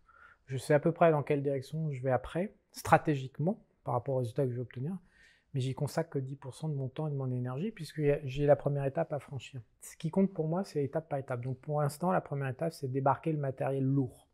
Donc après, on me dit, ouais, la tribu, est-ce que je peux venir? Ça J'y pense zéro. Euh, mon projet, le projet de tribu, hein, de toute façon, c'est pas de mon intérêt déjà parce que il est clair que si cette ferme a un accès 24-24, on l'a pas payé très cher. C'est 164 hectares. C'est gros, C'est beaucoup. Mais on n'a pas payé très cher. Pourquoi? Parce qu'il n'y a pas l'accès euh, terre et il n'y a pas l'accès mer perpétuel avec les marées. Donc à partir du moment où il y aura un accès, parce que j'ai trouvé une solution après un an et demi, à partir du moment où il y aura un accès 24-24 à des speedboats euh, qui permettent d'atteindre euh, le rivage en 20 minutes et puis après d'aller chercher un hôpital par exemple ou n'importe quoi. Euh, à partir du moment où il y aura 1500 euh, arbres fruitiers plantés, à partir du moment où il y aura une infrastructure, c'est qu'on va commencer par construire des hangars pour protéger le matos, créer des, bah, un garage avec tous les outils nécessaires, divers et variés pour répondre à toutes les problématiques. Bref, à partir du moment où on aura fait et des chemins, parce que l'infrastructure, un terrain euh, sans chemin, la, la courroie de distribution, c'est les chemins, donc il faut concevoir des chemins. Donc à partir du moment où tout ça, ça sera fait, la valeur de la propriété, elle va tripler. Elle va doubler déjà avec l'accès mer, parce que par rapport au prix initial qu'on a payé, et puis elle va tripler une fois. Mais ça, restera pas cher par rapport. Les gens sont fous avec l'immobilier. En fait, 80% pour moi dans, du prix de l'immobilier mondial, euh, c'est du vent monétaire en fait. Donc, donc euh, je ne suis pas en train de parler de prix délirant quand je dis que ça va tripler. Je dis juste qu'on va récupérer, on sera toujours moins cher que la folie monétaire qu'il y a partout. Même à Panama, ils se traitent 50 euh, balles le mètre carré. Sur la côte caraïbe, là, ils sont à 50 balles le mètre carré. C'est taré, quoi. C'est un terrain de 5000, euh, on est en train de dire que ça vaut, euh, je sais plus, 100 000. Enfin, c'est un truc de ouf, quoi. Donc, euh, donc sans aller dans, ces excès monétaires, mon intérêt est d'abord de me développer tranquillement dans mon coin pour valoriser mon projet au maximal pour une ouverture et une arrivée de personnes dans le futur. Mais cela dit, je réfléchis pas. Tu réfléchis pas. Et puis, il faut jamais oublier que ma top priorité, c'est de construire ma baraque euh, avec euh, Oscar et ma petite bande de latinos autour de moi. Euh, c'est ma top priorité en fait. Je ne sais pas si demain l'argent vaudra de l'argent. Le, souci, c'est que ce que je vais dire, les gens ne connaissent pas toujours l'histoire des monnaies. Tu as lu les questions en fait. C'est la prochaine question. Mais c'est parfait, c'est parfait, continue. Non, mais j'ai une obsession. Sur la conservation de la valeur. J'ai marqué obsédé par la conservation de la valeur. Non, tu as lu les questions. Ben non. Mais c'est de la télépathie. Incroyable. Vas-y. Je pense que les États dominent les peuples via l'inflation et la monnaie et les impôts en fait. Avec ces trois outils-là, on peut faire faire ce qu'on veut à n'importe qui sur Terre, avec la violence policière, c'est-à-dire qu'il faut quand même qu'il y ait une bande d'enculés, de sous-races d'humains qui vendent leurs biceps hein, pour tabasser leurs congénères. Donc euh, c'est quand même un truc assez spécial de faire policier, contrairement aux armées. Tous ne sont pas comme ça. Si, ils sont instrumentalisés de manière à ce qu'on paye nos impôts. Euh, sinon, on a vu en Russie. Tu pas tes impôts, après on t'enlève ta maison. Non, ça va bien plus loin que ça. Euh, j'ai vu hier cette nuit une vidéo de TikTok euh, de Elon Musk qui nous explique qu'il a travaillé pendant des années sur une machine à remonter, enfin à bouger dans le temps, qu'ils y étaient proches et que tout d'un coup le gouvernement américain a fait toc toc toc et qu'ils ont dit tu arrêtes ça tout de suite sinon on te met en prison. Et ensuite, ils ont ramassé la machine, tous les travaux de tous les ingénieurs de SpaceX, et ils ont embarqué la machine à, bouger le temps. Et c'est sa réaction après qui m'a choqué. Il m'a dit ce jour-là, il faut croire que j'ai pris une leçon, euh, c'est qu'en fait, euh, au final, euh, j'ai beau être milliardaire, je suis pas libre. et qu'à la fin, ils m'ont dit c'est la prison ou alors tu nous donnes tout. Hmm. Elon Musk, l'homme le plus riche du monde. Donc non, la force policière, c'est pas genre parce qu'on est mal, non, ça, ça va contre. Ah mais ça va contre tout. C'est utilisé à forcément de manière perverse par les gens qui ont le pouvoir parce qu'ils ne peuvent pas s'en empêcher. Donc euh, voilà, passons. Non, bah, du coup, les monnaies, les monnaies, bah, les monnaies euh, ça m'obsède depuis toujours parce que je pense que. Les, non, mais les, les, gens ne se rendent pas compte, mais en Allemagne, à 30 ans d'écart au XXe siècle, la, la, société allemande s'est fait rincer deux fois de suite avec des annulations de monnaie. C'est-à-dire qu'on on perd la monnaie, c'est une réserve de valeur de pouvoir d'achat dans le futur. Les gens qui sont pauvres, c'est qu'ils ne comprennent pas qu'il faut capitaliser avec cette réserve de valeur. Et donc c'est pour ça qu'ils restent pauvres toute leur vie. Et surtout, elles ne remplissent pas leur fonction. Si elles sont censées te permettre de conserver ton pouvoir d'achat dans le futur. Si elles permettent. Non, mais ça, c'est la fiction qu'on raconte des mecs de l'or. Tu vas pas t'y mettre.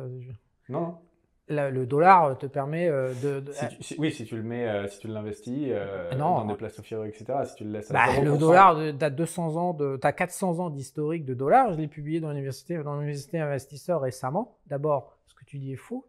Sur 400 ans, ça ne fait que 70 ans que le dollar perd de la valeur. Parce que les, les mecs dans l'or, ils disent ça fait des siècles, machin, ça. C'est pas vrai. Ils prennent la, si tu regardes bien, ils prennent la courbe sur. Mais tu peux aller sur un site sur Statistica, tiens. Statistica ou Trading économiques aussi, non? Statistica, il te propose une courbe du dollar sur 400 ans. Tu t'aperçois que pendant 200 ans, déjà, le dollar, il n'a pas moufté, il n'a pas perdu de valeur, sans même avoir un intérêt pour quand compenser. une monnaie est parfaite, mais quand, le problème, c'est que là, en ce moment, elle n'est pas. Enfin, elle Si, évolue. il te paye un intérêt. Il te paye un intérêt. Oui, c'est pour ça. Je te dis, si tu gardes ton dollar. Il n'y a personne n'achète une monnaie, un bout de papier qui vaut rien, tout ça. Tu achètes Bah, du si, dollar la pour te faire population, malheureusement. La population garde ses, ses dollars, ses euros à 0% sur ses comptes. Ne fait pas travailler son argent. Soit le dépense parce qu'elle n'a pas la propension à, épargner, soit euh, du coup le garde sur son compte. Moi, je sais des pas, qui- toute ma vie, euh, les banques euh, ont des marchés, euh, même quand tu as un peu d'argent, elles te démarchent en disant est-ce que tu veux pas un compte à terme, par exemple? Ouais, mais non, c'est pour ça que je dis, si tu laisses pas à zéro, oui, tu peux, tu peux gérer, surtout dans des pays où il y a une inflation qui est très basse, comme ici. euh, je crois qu'ici c'est 2%, un truc comme ça. Ça, je suis pas sûr que ce soit. mais En plus, en dollars et l'inflation, c'est un autre sujet. L'inflation, ça dépend de ton, de ton âge, de ta consommation. Est-ce que tu as un enfant ou pas C'est très difficile la façon dont ils, ils Si, c'est facile. C'est facile. Ils targetent les gens avec des familles. Oui, oui, et ils ont des paniers, des trucs. Et en fait, ça correspond à rien quand, quand tu es à notre niveau de, de fortune, par exemple.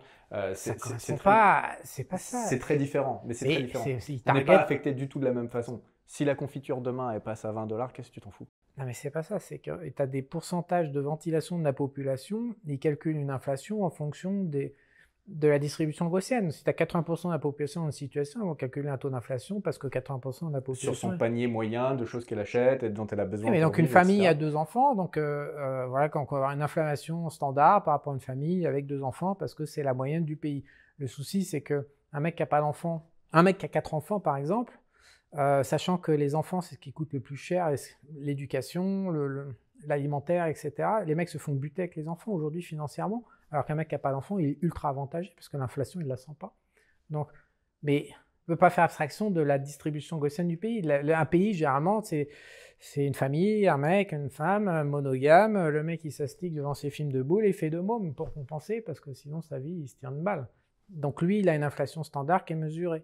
Mais maintenant, dire cadre- que la monnaie perd sa valeur alors que la monnaie t'offre en permanence. Non, la monnaie. Le, le souci, c'est l'Europe parce que l'Europe, ils sont là pour enculer le peuple.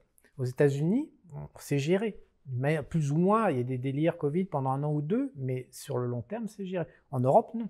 Et ça fait pas, ça date pas de l'euro, ça date de, ça fait, ça j'ai toute l'histoire des monnaies sur 800 ans. Ça fait 800 ans qu'ils enculent le peuple avec les monnaies, à les, à les supprimer, à les modifier, à faire de l'inflation de manière à ce que les taux réels soient négatifs. Ils sont tout le temps en train de baiser la gueule aux Européens. Donc c'est du suicide que de garder son argent en Europe avec des monnaies. Le pouvoir politique abuse. Aux États-Unis, jusqu'à présent, il n'y avait pas d'abus. Tu peux garder ton argent en dollars, te faire rémunérer et tu perds pas ta valeur.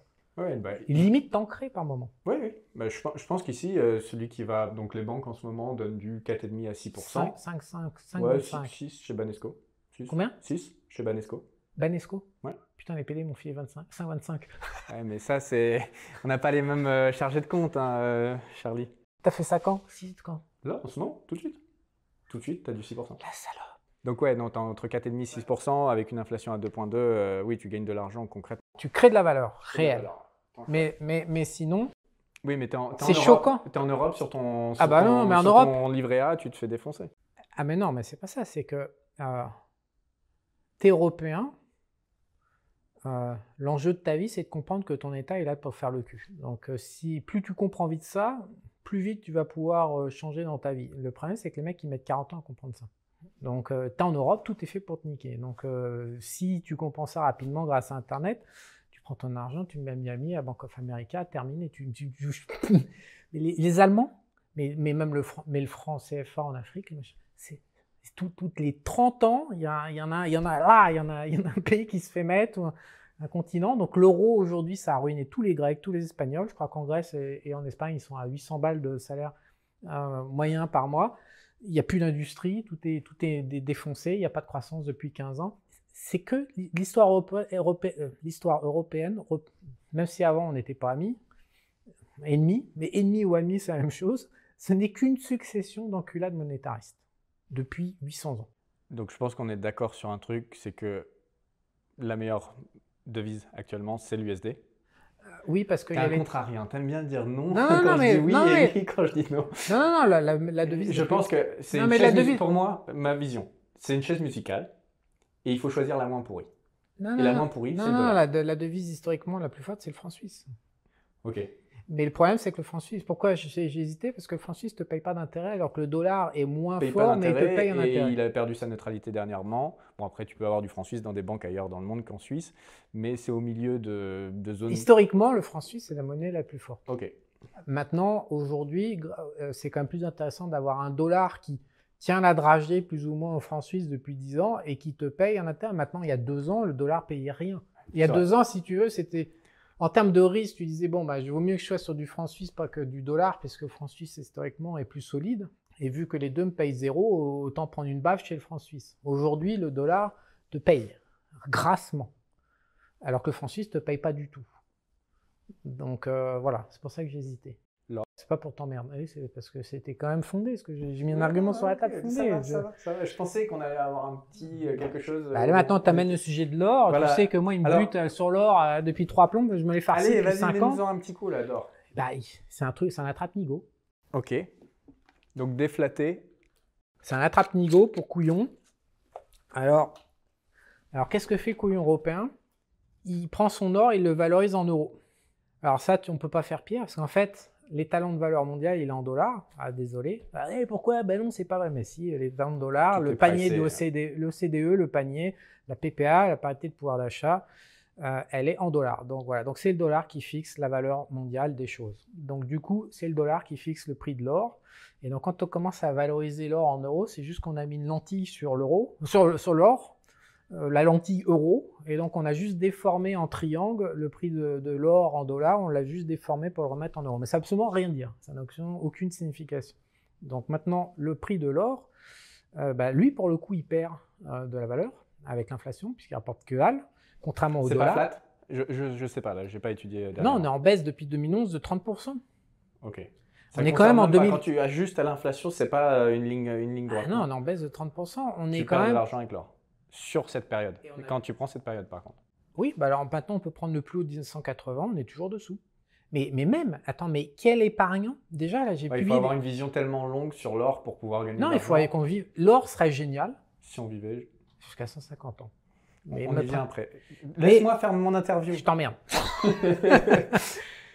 non, mais le truc, c'est que euh, un mec achète un indice boursier. Il gagne pas pendant 2-3 ans, il devient cinglé, le mec. Il devient cinglé. Un mec achète de l'or en 2009, 2010, 2011, 2012, voilà, 2013. On est 10 ans plus tard et il ferme sa gueule. Parce que c'est de l'or. C'est-à-dire qu'on prend le SP500 avec les 500 entreprises, avec toutes les plus belles multinationales au monde, avec une capacité de bénéfice, d'innovation, de création de produits, une capacité de vente, de distribution, tout ça, de, de brevets, de, de, de- de bâtiments, de, de ressources, etc.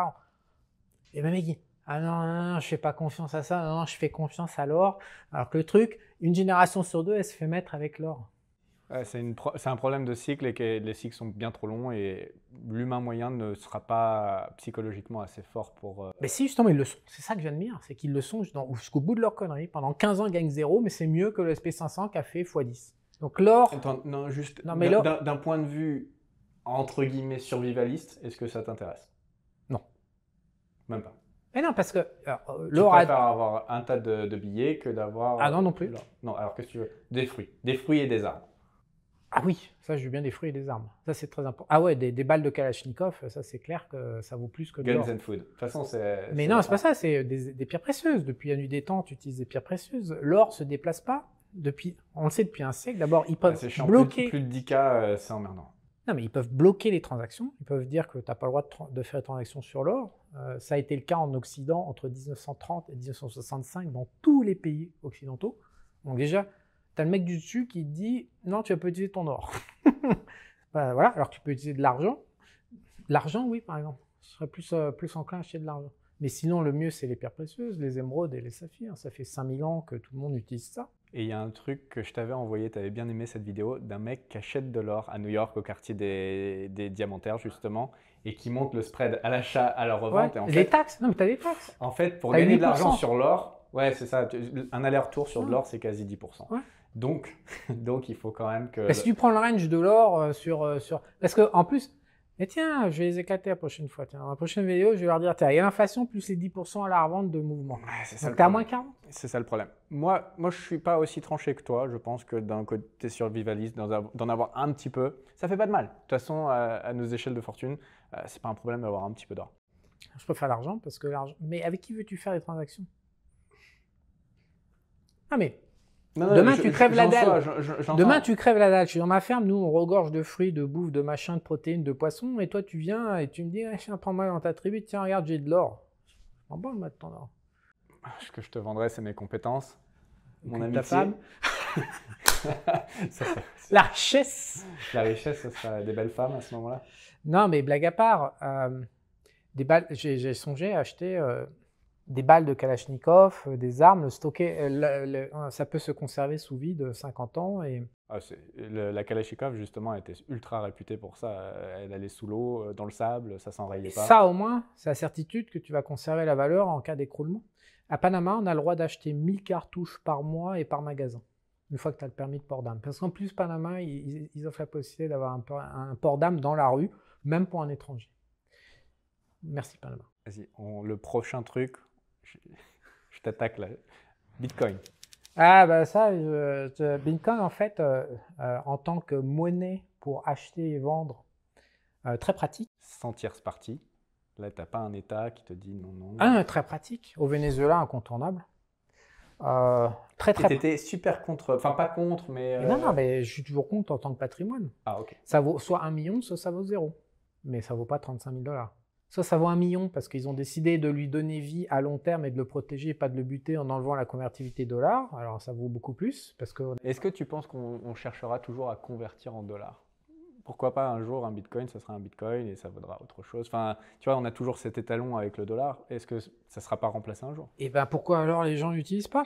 Une monnaie, la valeur d'une monnaie, c'est son C'est utilisation. son utilisation, c'est la confiance que les 5%. gens ont dedans. 5%. Ouais. C'est-à-dire que tu as American Express qui arrive à faire avec son système 7 ou 8% des transactions, Bitcoin ils sont en dessous. Donc en termes de révolution, il Oui, mais bon, attends, ça vient de commencer aussi. hein. Il faut le temps de l'adoption. Moi, je pense Bah, que c'est moi- intéressant. C'est un peu comme mais la- moi, je suis ni, pour que les gens comprennent, parce que c'est vrai que je me suis pas trop exprimé là-dessus, je suis ni maximaliste sur le gold, ni sur le bitcoin. Je préfère le bitcoin que l'or si je dois choisir. pas- non, mais Parce que c'est transportable. Tu, tu retiens 12 mots dans ta tête, tu peux transporter des milliards si tu veux. Alors que l'or, tu l'as dans le cul. Oui, à part, euh, une bombe, tu prends la dernière bombe russe électromagnétique et ton Bitcoin, tu l'as à zéro, tu l'as dans le cul, il n'y a plus aucune machine. Alors, Tu as besoin euh, d'électricité. Le truc de l'électricité, ça j'y ai déjà pensé. Je pense qu'ils ne nous le feront pas. Le coup de couper l'électricité ou couper l'Internet, ils ont besoin des ondes, et, et de- des ondes dans tous les sens du terme, et également des télés, de l'Internet, pour manipuler les masses. Si les gens n'avaient plus la télé, ils penseraient par eux-mêmes. le système, terrible. il s'écroule, donc il n'y a plus personne qui veut manipuler les masses. Et deuxièmement, euh, avec leur électricité à la con, qui sont même pas capables, ils n'ont pas le réseau pour. euh, de toute façon, le réseau va tomber. Parce que si vraiment on passe, soit plus personne n'a le droit aux bagnoles, si on a le droit à des bagnoles électriques, Ah oui. euh, le réseau tombe. Il n'est pas, il est pas dimensionné aujourd'hui pour encaisser. Ouais, ça je, le- je l'entends. Donc, foutre tout son argent dans un bordel qui dépend de. Bah non, mais C'est tout est dans question la me- Tout énergétique. est, tout est dans la mesure.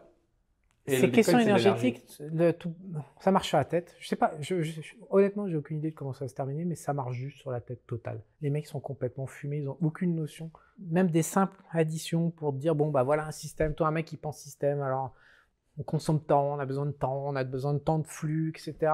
Même des trucs basiques, on sait tout de suite que ça peut pas fonctionner, ce qu'ils sont en train de nous raconter. On est en train de se faire taxer pour imposer un système qui ne peut même pas exister. Alors, allez anticiper. Par contre, euh, le Bitcoin pour conserver de la valeur, jamais. Mais pour faire la transaction, ah, putain, ils nous font tellement chier en face. euh, heureusement, ouais. C'est exceptionnel quand même. En quelques dizaines de minutes, ou parfois moins, tu peux euh, transférer un Bah, million. alors, instantanément, BUSD, moi j'ai transféré aujourd'hui pour payer mon internet au Venezuela tout à l'heure. Ah, donc stablecoin, USD, ouais. Au, au Venezuela, tout le monde carbure avec le BUSD. Ouais. Tout, bah ouais, obligé. Et euh, quel aussi, non? J'ai un truc américain pour Vénézuélien. Solution euh, comme Yapi ici, un peu. Ils, ont, ils ont une espèce de fintech là, qui, vient des, qui dépend des Vénézuéliens installés aux Ah. États-Unis, et ils ont euh, le BUSD, Binance. Ok, ouais, je vois ce que c'est. Tout pays carbure à ça. Ok. Donc, euh, en, tant, en tant que moyen de paiement, heureusement que c'est là. En tant que conservation de la valeur, euh, zéro pour moi. Ok, je suis pas d'accord, mais. De Non, mais je joue pas. Tu, toute je façon, c'est pas un jeu, c'est pas un pari. Moi, je pense qu'il en faut. Et, euh, Non, mais je joue pas à la roulette russe. du- À partir du. On était là. tu disais, ouais, euh, il faut un peu de temps pour que euh, ça soit adopté. Ça ne pourra jamais être adopté par les masses tant qu'il y aura la compétition de l'euro et du dollar. Ça, dépend à quel point. Alors, ça sera adopté. Ça sera accéléré par les CBDC quand les gens en pourront plus. Voilà. Mais le problème, c'est que là, il n'y aura plus de rampe pour euh, passer de CBDC à, une. Non, plus que ça. Si y a CBDC d'État, ils vont dire, disons, Bitcoin, tu fais de l'ombre, on va te buter ta gueule, c'est illégal. Ouais, mais comment on bute Bitcoin C'est ça la, question. Eh ben, en pénalisant, en pénalisant les utilisateurs. C'est trop gros mes couilles, tu pénalises les utilisateurs. Attends, comment tu pénalises Comment t'arrêtes Elon Musk Comment tu me pénalises moi? Eh, Comment t'arrêtes Elon Musk? Alors qu'il a 300 milliards, il a tout, je sais pas combien de ribambelles de multinationales. Bah, t'arrives euh, avec la force policière, tu ouais, dis ça c'est ouais. ouais. Après, après là, c'est parce qu'il avait vraiment des machines. D'ailleurs, tu crois à ce truc de voyager dans le temps ou pas? Est-ce que je crois dans l'aptitude d'Elon Musk à faire des miracles dans la techno? Oui, euh, le mec, il a clairement prouvé que. J'ai vu en, 4, en en 2016 ou 2017, le big boss de General Motors, suivi par le big boss de Chrysler, en train d'expliquer que c'était impossible de passer de 0 à 1 million parce que parce que parce qu'il y a des mecs qu'on n'y connaissait rien que savait en tant que big boss de l'industrie automobile. Bah, je suis désolé, mais l'an dernier, il a pris un million de caisses en l'espace de 3 ans ou 4 ans, il a réussi à faire ce qui est impossible du point de vue des professionnels. Après ces petites fusées récupérables, euh, c'est impossible, mais il l'a fait quand même. Alors est-ce qu'il peut faire euh, Le mec est fort. Hein. Veux dire, le mec, il est quand même un Ok, tu crois dans son aptitude, mais est-ce que tu crois? Il va pas nous le dire. Ah, qu'on puisse. Euh, moi, je suis pas physicien, je sais pas ce qu'on peut faire et pas faire. Je pense que les gens, avec les, avec les UFO, là, avec les aliens, je pense qu'il y a une misconception là. comment? L'idée de déplacer le corps dans la matière via des outils, je pense pas que ça fonctionne comme ça, le bordel alien. Je pense que ça passe par le monde de l'énergie, en fait. Il, oui, euh, l'énergie euh, fait faire des, choses euh, que notre cerveau matériel ne peut pas comprendre en fait. Ça oui, c'est sûr.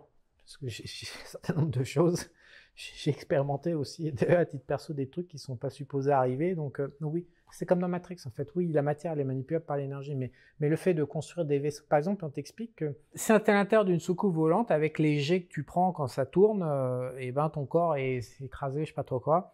Non, j'ai l'impression qu'il y a du bordel gravitationnel. Je suis pas un physicien, je peux pas te l'expliquer, mais j'ai l'impression que via le monde de l'énergie, il y a des choses qui sont possibles que nous, on conçoit pas sur Terre parce qu'on est obsédé par la matière. On ne peut pas projeter. Comment te dire? Tu sais ce qui me vient comme esprit? Il y a des mecs, parce que j'ai parlé de numérologie récemment, des attentats de 2001 qui sont tout en 11, de A à Z, tous les chiffres. Et donc c'est impossible. Le cerveau malade qui a conçu les attentats de 2001 a fait forcément de la numérologie et a fait le, le symbole 11. Je ne sais pas pourquoi, mais je dis juste, ça c'est une réalité factuelle. Et le mec, il, donc c'est, oh Charles, il doit te brancher, astrologie, tout ça, donc il, m'envoie plein de trucs. Et je me suis rendu compte, en fait, en Occident, ils, plaquent leurs bordels occidentaux, et c'est à l'inverse de l'Asie, en fait. Les interprétations, par exemple, le dragon en, Chine, c'est le symbole de, du, de l'empereur, de, sagesse, de machin. En Occident, c'est le mal. Et les mecs, ils arrivent avec. Alors, sur la femme, le mec arrive, bien sûr, parce que les mecs peuvent pas s'empêcher de venir chauffer sur la femme.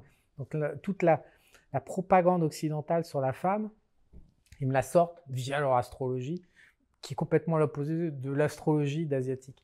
Je pense que c'est la même chose entre la matière et l'énergie. On arrive avec notre univers intellectuel sur la matière et on le projette sur l'énergie, mais on n'y est pas quand. Je pense qu'Elon Musk, là, il y a comme des photos hein, de sa machine, son champ gravitationnel, tout bien. Moi, je, je, n'ai pas l'aptitude à dire si ça existe ou pas. En tout cas, je sais juste qu'on ne peut pas juger depuis notre cerveau mental. La meilleure preuve, c'est l'astrologie chinoise et l'astrologie française, c'est une blague. Ils prennent le même symbole et disent deux trucs opposés, en fonction d'où tu nais, avec toute la morale qui est associée. Donc, euh, il y a une morale liée à la matière, une logique liée à la matière, et liée à l'énergie. Peut-être que les règles sont opposées, différentes, je ne sais pas. Mais je sais juste de manière certaine que dans le monde de l'énergie, tu peux faire des trucs de... qu'on ne peut pas concevoir. Non. Possible. Donc, euh, et, Elon Musk est un alien, il l'a dit, mais ça on le sait tous, il n'est pas d'ici. Et donc, est-ce qu'il peut faire des choses J'allais lui poser la question. Hein J'allais te demander. Vas-y, vas-y, continue. Bah, Elon Musk, c'est un alien, ouais. Il n'est pas d'ici, il le dit. Il l'a dit dans Joe Rogan. Euh, c'est évident. Pas... Tu vois bien comment il processe, en fait, dans les, dans les interviews. Je sais ce qu'il fait. Je, le vois maintenant. Euh, mais je pense que je suis pas tout seul à le savoir. Enfin, d'abord, il le dit lui-même. Et puis, on n'est pas. Tu vois bien qu'il fait des trucs euh, que personne ne fait. Donc, euh, donc est-ce qu'il est capable de. avec ses contacts énergétiques, ses inspirations énergétiques, son génie industriel, ce qu'il est capable de créer des nouvelles machines dont on a besoin et qu'on pensait que c'était impossible? Est-ce. Ouais, ouais, je pense qu'on peut lui donner le crédit, ouais. Je dis pas qu'il va le faire, je dis pas que ça existe ou pas, je débat pas de ça parce que j'ai pas les moyens, mais le bonhomme en lui-même, il est fascinant. En fait, ce qui me dérange, ce qui me rend un peu triste, c'est que comme il est alien, les gens veulent absolument le mettre dans une case Dieu ou diable. Il rentre pas dedans. À chaque fois, il déborde des deux côtés. Il fait du bien, il fait du mal, parce qu'il s'en bat les couilles. Lui, il est dans un autre système, il y a un système alien. Donc les gens n'arrivent pas à s'en emparer. Et puis il l'écorche quand même pas mal. Et je suis un peu triste pour lui parce que, parce que quand on écoute sa réaction par rapport au gouvernement américain qui fait toc toc toc et qui lui vole son travail, c'était un gamin, il est excité. Tous ces ingénieurs et tout, ils ont bossé, mais ils ont, ils n'ont pas dû dormir pendant des semaines et des mois. Je dis, putain, est-ce qu'on ne pourrait pas y arriver C'est ça d'arriver à faire des voyages dans le temps. Et, crac, on lui prend.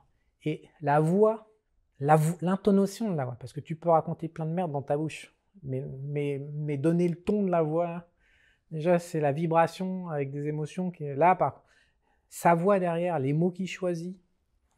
Non, ce mec-là, il appartient pas au mal. Il est alien. Il n'est pas dans le camp du mal. Alors, ok, il a des, il a des symboles un peu sataniques qui, qui se trimballent sur certaines de ses fringues. Il a des logos euh, sataniques. Hein. Le, les noms de ses bagnoles euh, sont suspects. Hein. Sa, 3, son X et puis son Y. Euh, il y a quand même un certain. Dans le langage symbolique, il est. Il, est, il, est, il roule pour le dieu, pour le diable, pour Alien, il roule pour tout le monde en fait, ce mec pour moi. Il est, il est, on peut pas le mettre dans une case. On peut pas l'enfermer dans une case en fait. Il est à la fois bien, il fait du mal, il fait du bien, et il est génial, euh, alien, euh, il crée. Je pense qu'Alien, c'est les créateurs, donc il crée. Et donc, euh, moi, c'est un mec, je, je, le kiffe. Pareil. Je le kiffe vraiment. Ça répond pas à la question. Comment on conserve la valeur? Pierre précieuse, quoi d'autre? Émeraude. Moi, j'ai des émeraudes. des sacs, je touche pas au diamant. Pas toucher au diamant. Ah, le prix du diamant, c'est pipé. C'est incroyable. Il y a une super vidéo de Jack Train. Je sais pas si je te l'avais envoyé. Bah, je sais pas, mais j'ai publié sur Twitter les cours du diamant. Là, ça s'est écroulé euh, depuis euh, dans 2023 sans raison apparente. De toute façon, c'est pipé. C'est un oligopole. Ouais. C'est trois familles, je crois, un truc comme ça qui ont. Donc, euh, émeraude et saphir. Alors, il y a des mecs qui font la confusion. Ils me disent, par exemple, ah ouais, mais non, mais les émeraudes, ça vaut rien parce que maintenant, c'est fabriqué en laboratoire. Je pense qu'en en fait, pauvre, une partie du problème des pauvres, c'est qu'ils prennent les riches pour des cons et des gens mauvais. Quand tu as de l'argent, quand tu es riche, tu es mauvais déjà par essence, et en plus tu es con ou incompétent. Ça, c'est le pauvre se dit souvent ça. Et donc, euh, bah, ces gens pensent que, parce que les riches, euh, ils payent super cher des émeraudes naturelles et font pas la différence avec des émeraudes euh, de laboratoire. Bah, il y a deux cours, il y a le cours des, des de laboratoire et des cours des émeraudes naturelles. Je pense que c'est un peu la même chose avec les nichons en plastique. Et puis, siliconé, je veux dire, une pouffe avec des seins énormes siliconés ou une nana avec une belle poitrine naturelle, ça vaut pas le même prix sur le marché parce que, ben voilà, tu on fait. et, et en quoi tu penses que tes émeraudes euh, vont être d'une plus grande utilité que de l'or, par exemple? Ah, C'est parce que c'est beaucoup plus pratique. Bon, déjà, ça passe mieux les douanes. Oh, ça passe, euh, c'est tout petit. C'est tout petit. Hein. Moi, j'ai des émeraudes de 2 carats. Ah, la première fois que j'ai reçu, j'ai reculé, putain. C'est putain mon pognon, il reste plus que ça. Ah, tu prends un énorme paquet de pognon, je fais comme ça, tu es, là, tu regardes au microscope ton pognon. C'est tout petit. Je parle pas les grosses émeraudes de collection, attention, parce qu'il y a les émeraudes de laboratoire, il y a les émeraudes standards, puis après les émeraudes de collection. Donc les émeraudes de collection, elles prennent une, elles ont la valeur au carat plus une prime parce qu'elles sont belles et c'est de la collection, donc euh, ça vaut beaucoup plus cher. Donc dans, dans le cas d'un écroulement, moi je touche pas au truc de collection. Je veux du truc standard. Tu peux en mettre du pognon dans les émeraudes. Tu peux en mettre un Transportable. Mais encore une fois, par exemple, si euh, c'est Apocalypse Now, tu as ta ferme, j'arrive avec des émeraudes, tu vas plus les prendre que, que de l'or ou c'est encore la même chose C'est encore euh, quelque chose de matériel et en fait, on en a pas besoin quand c'est la merde en fait. Euh. Donc là, c'est peut-être deux combats différents. C'est l'apocalypse et conserver sa valeur. Peut-être que je mélange deux choses. Non, non, il y a un autre argument, c'est que l'or est surévalué. Hein, par rapport à la situation monétaire américaine, par rapport aux masses monétaires, par rapport aux populations mondiales actuellement. C'est, un des arguments qui fait que je suis inquiet actuellement. Je me pose vraiment beaucoup de questions. L'or, il y a des modèles depuis Bretton Woods, des modèles qui ont 50 ans d'âge, que j'ai, qui sont corrélés à 91 ou 92% par rapport au prix de l'or. Il y a 4 ou 5 critères dans ces modèles. Et depuis 45 ans, les modèles nickel, corrélation nickel. Depuis un an, à peu près, euh, l'or a arrêté.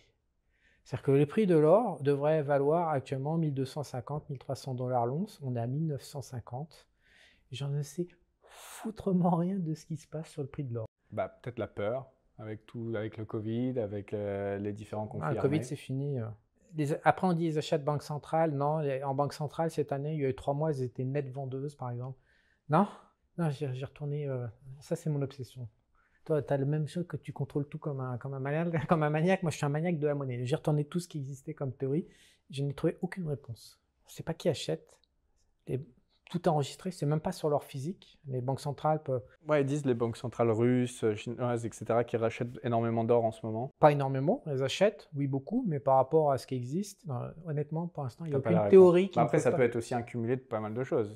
Les banques centrales qui achètent, les gens qui ont eu peur avec le Covid, qui ont peur maintenant avec les conflits, les bah, opérations spéciales, etc. Bah, donc, c'est pas ton intérêt d'acheter de l'or parce que. Euh, si tu achètes en haut de cycle, bah, c'est comme en 2011, c'est comme à chaque fois que tu achètes au moment dans les zones émotionnelles sur les marchés, tu prends dans la gueule, c'est systématique. Surtout sur des cycles à 10 ans, 15 ans, 20 ans où on ne sait pas. Les émeraudes et les saphirs sont bien. L'or n'est pas bien. Non, c'est l'or à l'or à 20% de trop. Donc tu vas pas acheter un machin avec 20% de trop. Cher. C'est un des arguments aussi que je donne jamais, mais tout simplement parce que l'or est trop cher. C'est aussi simple que ça. J'achète pas d'or. Euh, si, tu, si tu viens et que tu me vends de l'or à 1300, j'achète par exemple. Moi aussi. non, mais sans, si le cours officiel est à 1300, il y, a une ah, théorie, il y a une théorie qui dit que l'once d'or vaut la masse monétaire mondiale, la M2, divisée par la population mondiale. Et ça te donne, sur 50 ans, 70 ans, tu vois des oscillations de l'or autour de cette courbe. Ce qui est assez logique. Tu as le nombre de gens d'un côté, la monnaie papier de l'autre. Tu fais un rapport et l'or est quelque part un actif un peu au milieu. Ça, ça, ça, logique. Donc aujourd'hui, rien que cet outil-là, il te dit que l'or devrait valoir 1650. On a toujours 10% de trop rien qu'avec ça. Et encore faut-il qu'on soit sûr de la quantité de l'or, sachant que ce n'est pas une quantité finie. Et rien ne nous dit que le jeu n'est pas pipé et qu'il y a beaucoup plus d'or que ce qu'on a fait. Bah, ça, c'est quasi garanti. Euh, après, on va rentrer dans du complot, donc euh, ça, c'est pas bon. De toute façon, là, on va l'avoir le strike sur celle-là. Je une, Ah non, non je, te parle, ah non, je parle pas YouTube, je te parle de tes auditeurs. Ah. Les auditeurs euh, complotistes en France, ils aiment pas trop. Ah. Maintenant, oui, ils supposaient avoir des stocks d'or. Euh, il y a des grosses incertitudes sur les stocks d'or, on va dire. Des grosses incertitudes, bah des grosses interrogations, des, les stocks d'or des banques centrales, les stocks d'or de tout. et après, en plus, il y a le stock total, combien il est. On n'a pas d'inspecteur de l'ONU qui inspecte. C'est bizarre ça, ouais. Ils inspectent beaucoup de choses, mais pas ça. Bon, on va en rester là pour, euh, pour cette question. Donc, euh, non, mais sinon, euh, à prix raisonnable, de l'or, des émeraudes, des saphirs, et puis des, pièces d'argent. Des pièces d'argent. Est-ce que, et ouais, d'autres choses, peut-être d'autres choses physiques, des, des, propriétés, des terres, enfin, pour conserver la valeur, encore une fois, sur ce combat qui est, qui est dur, en fait. Gagner de l'argent, c'est dur. Le ah encore plus dur. Ah non, parce que si tu mets de l'argent, tu injectes de l'argent dans une terre surévaluée, aujourd'hui, l'immobilier mondial est surévalué de 80%. Quoi. Enfin, on est 70, ça dépend des zones. Pas partout. Venezuela, non, mais justement, Argentine. Oui, bah ok, mais, combien sur Terre? J'ai dit sur Terre. Tu sais, de ce PIB mondial, c'est 100 000 milliards. tu prends deux pays de l'économie, qui représente. c'est microscopique. Non, mais j'en donne deux, mais en vrai, il y a pas mal d'endroits à travers le monde où ça peut être intéressant, l'immobilier. Non, c'est surévalué. Les baraques, tout, c'est n'importe quoi les prix. En France, ouais. Non, bah, aux États-Unis, ah en Europe. En Occident, pardon, excuse-moi. Euh, en Occident, en Asie, encore pire. Euh, c'est à Dubaï, c'est délirant les prix par rapport à ce que ça vaut réellement. L'âge d'or, c'est quand même promoteur immobilier, non? C'est quand même eux qui font un max de pognon, c'est pas pour rien. Euh, ils font des marges de ouf. Si tu achètes un terrain, attends, un terrain, c'est pareil, si tu achètes 200 000 dollars, que ça s'écroule et que les mecs derrière. Mais c'est ce qui arrive au Venezuela, je dis tout le temps. Ma maison, la meuf, elle l'a payée en 2012 180 000. Elle a fait peut-être 50 ou 100 000 de travaux et elle me l'a vendu à un prix euh, qui représente une fraction de tout ce qu'elle a mis. Pourquoi? Parce que la valeur, la valeur monétaire a disparu, il n'y avait plus que la valeur réelle qui est restée. Donc, euh, non, tu peux pas utiliser les terres, les biens aujourd'hui. Le dollar pur, investi à 6%, à 5% bah, S'il l'annule. Ou si euh, euh, si demain ils baissent les taux et qu'il n'y a plus de, rémunération. Ils te remettent en taux négatif en créant de l'inflation et de la stagflation parce qu'il y a trop de dettes, ce qui est quand même probable. Ouais. Euh, aujourd'hui, en fait. C'est un vrai challenge. Bah, aujourd'hui, en fait, le système est conçu pour que l'épargnant, en fait, pour que l'État suce le fric de l'épargnant, l'investisseur, et récompense, bah, de toute façon, on sait ce qui se passe. Hein. On aide les gens de mauvaise qualité génétique et puis euh, culturelle à se reproduire. On nique ceux qui sont bons. on bousille ceux qui créent de la valeur et on récompense ceux qui branlent et qui font du parasitisme. C'est ça le monde. Donc, euh, quand on a de l'argent aujourd'hui, euh, le placer est un très gros challenge. Donc, le système veut que tu le dépenses. Donc si tu le dépenses pour obtenir de l'autonomie, pour après arrêter de te faire baiser de l'inflation, ça c'est cool, c'est ce que je fais. Après, stocker de l'argent, l'accumuler, le garder. Euh, il y a les robots de trading. Justement, je vais lancer une offre l'année prochaine, mais je le fais pour moi parce que l'exécution des ordres en bourse passe par la psychologie humaine ou par la disponibilité. Je ne suis pas un mec disponible. J'ai trois vies différentes, euh, j'ai trop de choses, et donc euh, je dois automatiser la transmission des ordres pour l'investissement. Mais tu as des robots de trading et tu as des robots d'investissement qui font du timing, qui, délivrent de la valeur pour l'épargnant. Mais ça, suppose euh, un ingénieur, une automatisation, du bordel. Et un contrôle continu parce que le nombre de robots de trading qui finissent par euh, être des flops. Robot de trading, c'est euh, obligatoire. la trajectoire d'un robot de trading, elle est quasi inévitable Puisque les marchés, c'est comme la guerre, c'est comme la Russie, ce que j'ai publié là-dessus sur le Russie-Ukraine, c'est que la Russie, ils prennent des branlées. J'ai étudié la Seconde Guerre mondiale il y a trois soirs. en fait, euh, la Russie, euh, souvent, ils prennent des branlées au départ, ils regardent comment on fait l'ennemi, pourquoi une branlée, ils ajustent le tir, ils produisent un max, ils reviennent, ils mettent une douille, et généralement, en face, après, il n'y a plus rien qui bouge. C'est ce qu'ils ont fait en Ukraine. Mais le trading, c'est pareil, c'est des jeux où les gens apprennent les règles du jeu au fur et à mesure que ça se déroule, les avantages, et donc du fait, ça s'annule. Donc le robot de trading, par définition, il a une durée de vie limitée. Mais je te parle de robot d'investissement, où là, la durée de vie est beaucoup plus longue. Euh, toi, moi, je, mais mon échelle de temps, c'est le mois, par exemple. C'est une opération par mois. Donc ça, ça met beaucoup plus de temps à se dérégler, voire ça peut ne pas se dérégler. Donc ça, pour un épargnant, c'est possible. C'est euh, pour les riches, c'est hedge funds. Euh, donc ça, c'est des classes d'actifs qui sont assez résilientes. Il y a beaucoup de gens incompétents dedans aussi. Les riches se font tondre hein, par la finance les héritiers. Hein. Ah, ils se font tomber, putain. Et tu veux. Oui, bien sûr. Et euh, surtout quand ils ne l'ont pas gagné. Donc, euh, Ils se font tomber par tout le système euh, financier parce, que, parce que la finance, c'est complexe et ça demande beaucoup d'années d'apprentissage. Et l'héritier, il a pas envie de se faire chier, il se fait tomber. Tu veux lancer ça dans, dans, un an parce que les taux sont tellement hauts actuellement que. Non, c'est parce qu'on a, on a. En fait, dans l'université investisseur, on a automatisé la publication de signaux de screening basiques. C'est pas des stratégies automatique, mais euh, c'est une personne qui était occupée cette année, et moi aussi, euh, j'ai des bateaux qui coulent, euh, j'ai plein d'emmerdes de tous les côtés, donc, et là on s'est appelé la semaine dernière, on, avait prévu de travailler ensemble sur ce projet plus tard, et donc on s'est appelé, on va le démarrer. c'est compliqué, c'est un projet compliqué, parce qu'il faut un ingénieur qui maîtrise la bourse. Le problème des, ingénieurs informaticiens ou des techniciens, généralement ils ne maîtrisent pas la bourse, ils n'ont pas l'expérience, ils ne comprennent pas ce qu'ils font, donc ça pose souvent des problèmes. Il faut aussi quelqu'un qui soit propre, euh, qui ne vole pas. Le problème des yeux. moi, ce qui m'effare aujourd'hui, c'est c'est compliqué de faire la transaction avec les yeux parce qu'il y a beaucoup de vols en fait. D'arnaques en tout genre. Donc quelqu'un qui approche long terme avec une éthique, etc. Donc euh, j'ai la chance, comme je, je les voleurs et les gens en fait qui sont superficiels et tous les gens de mauvaise qualité, ils supportent pas mes contenus. Ils dégagent. Ils me supportent pas deux secondes, ils tiennent pas 10 secondes dans ma vidéo. Du coup, j'ai une communauté de 10 000 mecs qui est fantastique. Enfin, dans le tas, euh, les clients que j'ai avec qui je suis en contact, j'ai des ressources humaines de qualité extrêmement supérieure. C'est quoi une qualité supérieure de ressources humaines? C'est à la fois un bonhomme qui une éthique, qui bosse, qui est discipliné, qui raconte pas de conneries, qui assume, qui voilà, qui est créatif, et en même temps, c'est un mec qui est bon techniquement. C'est ça que j'ai qui me suivent et donc, euh, ça, j'avoue que ça, c'est une des justifications de pourquoi je publie. C'est parce que du coup, j'ai un réseau de ouf.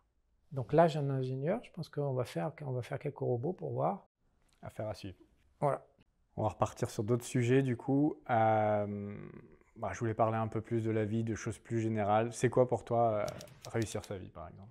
C'est quoi la définition de, réussir sa vie? Hum. Il y a deux volets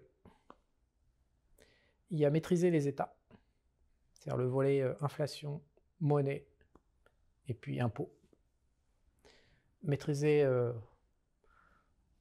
des sources de revenus, mais c'est ta faille. Il y a un moment, il faut savoir dire stop pour développer le pôle perso, pour équilibrer. Il y, a, il y, a, un virage en fait à prendre assez rapidement. Et généralement, notre ami euh, qui habitait avant à côté de chez moi euh, est très très loin sans avoir pris le virage. Il y en a, ils vont très très loin sans jamais tourner à droite. Euh, il y a un moment, il faut tourner et il faut chercher à comprendre qui on est. L'identité, mais pas, pas mentale, l'identité globale. Et quand on a les deux, on peut, ça permet d'aligner le pro et le perso. Sinon, ça marche pas. La vie peut pas fonctionner si on n'aligne pas le pro et le perso. Après, je pense que voilà, je suis jeune et j'ai pas encore atteint les objectifs que je veux. Donc c'est pour ça que je continue et que je me consacre pas encore à mon côté spirituel, à moi, etc. C'est vrai que ça peut être, ça peut être un, souci et peut-être même que je gagnerais encore plus d'argent si je m'étais, euh, si j'avais fait cette introspection. Je pense pas que ça. Je sais pas dit gagner plus d'argent. En fait, il y a un moment, en fait, tu dois calculer combien tu as besoin d'argent. ça, c'est ridicule. mais le truc, c'est que tu ne peux pas partir sur cette base parce que tu ne sais pas de comment demain sera. Tu ne sais pas les mauvais coups que tu vas avoir dans ta vie. Et moi, j'ai tu peux presser. ans. Mais tu peux presser. Justement, on va parler de la longévité après. Euh, j'ai entre euh, enfin, j'ai peut-être 90 ans à vivre devant moi, tu vois. Donc, euh, tu peux pas t'arrêter aussitôt, même si j'ai accumulé déjà beaucoup de richesses.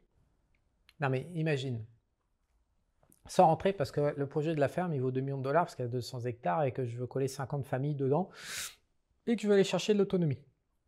Mais, disons, mais un, tu mets 1 ou 2 millions de dollars dans ton, dans ton autonomie au système. C'est-à-dire que tu n'as plus besoin de rien. Tu vas chez toi, tu, tu dépenses zéro. Tu vis. Tu mets 1 ou 2 millions de dollars ou 3 millions de dollars en rente.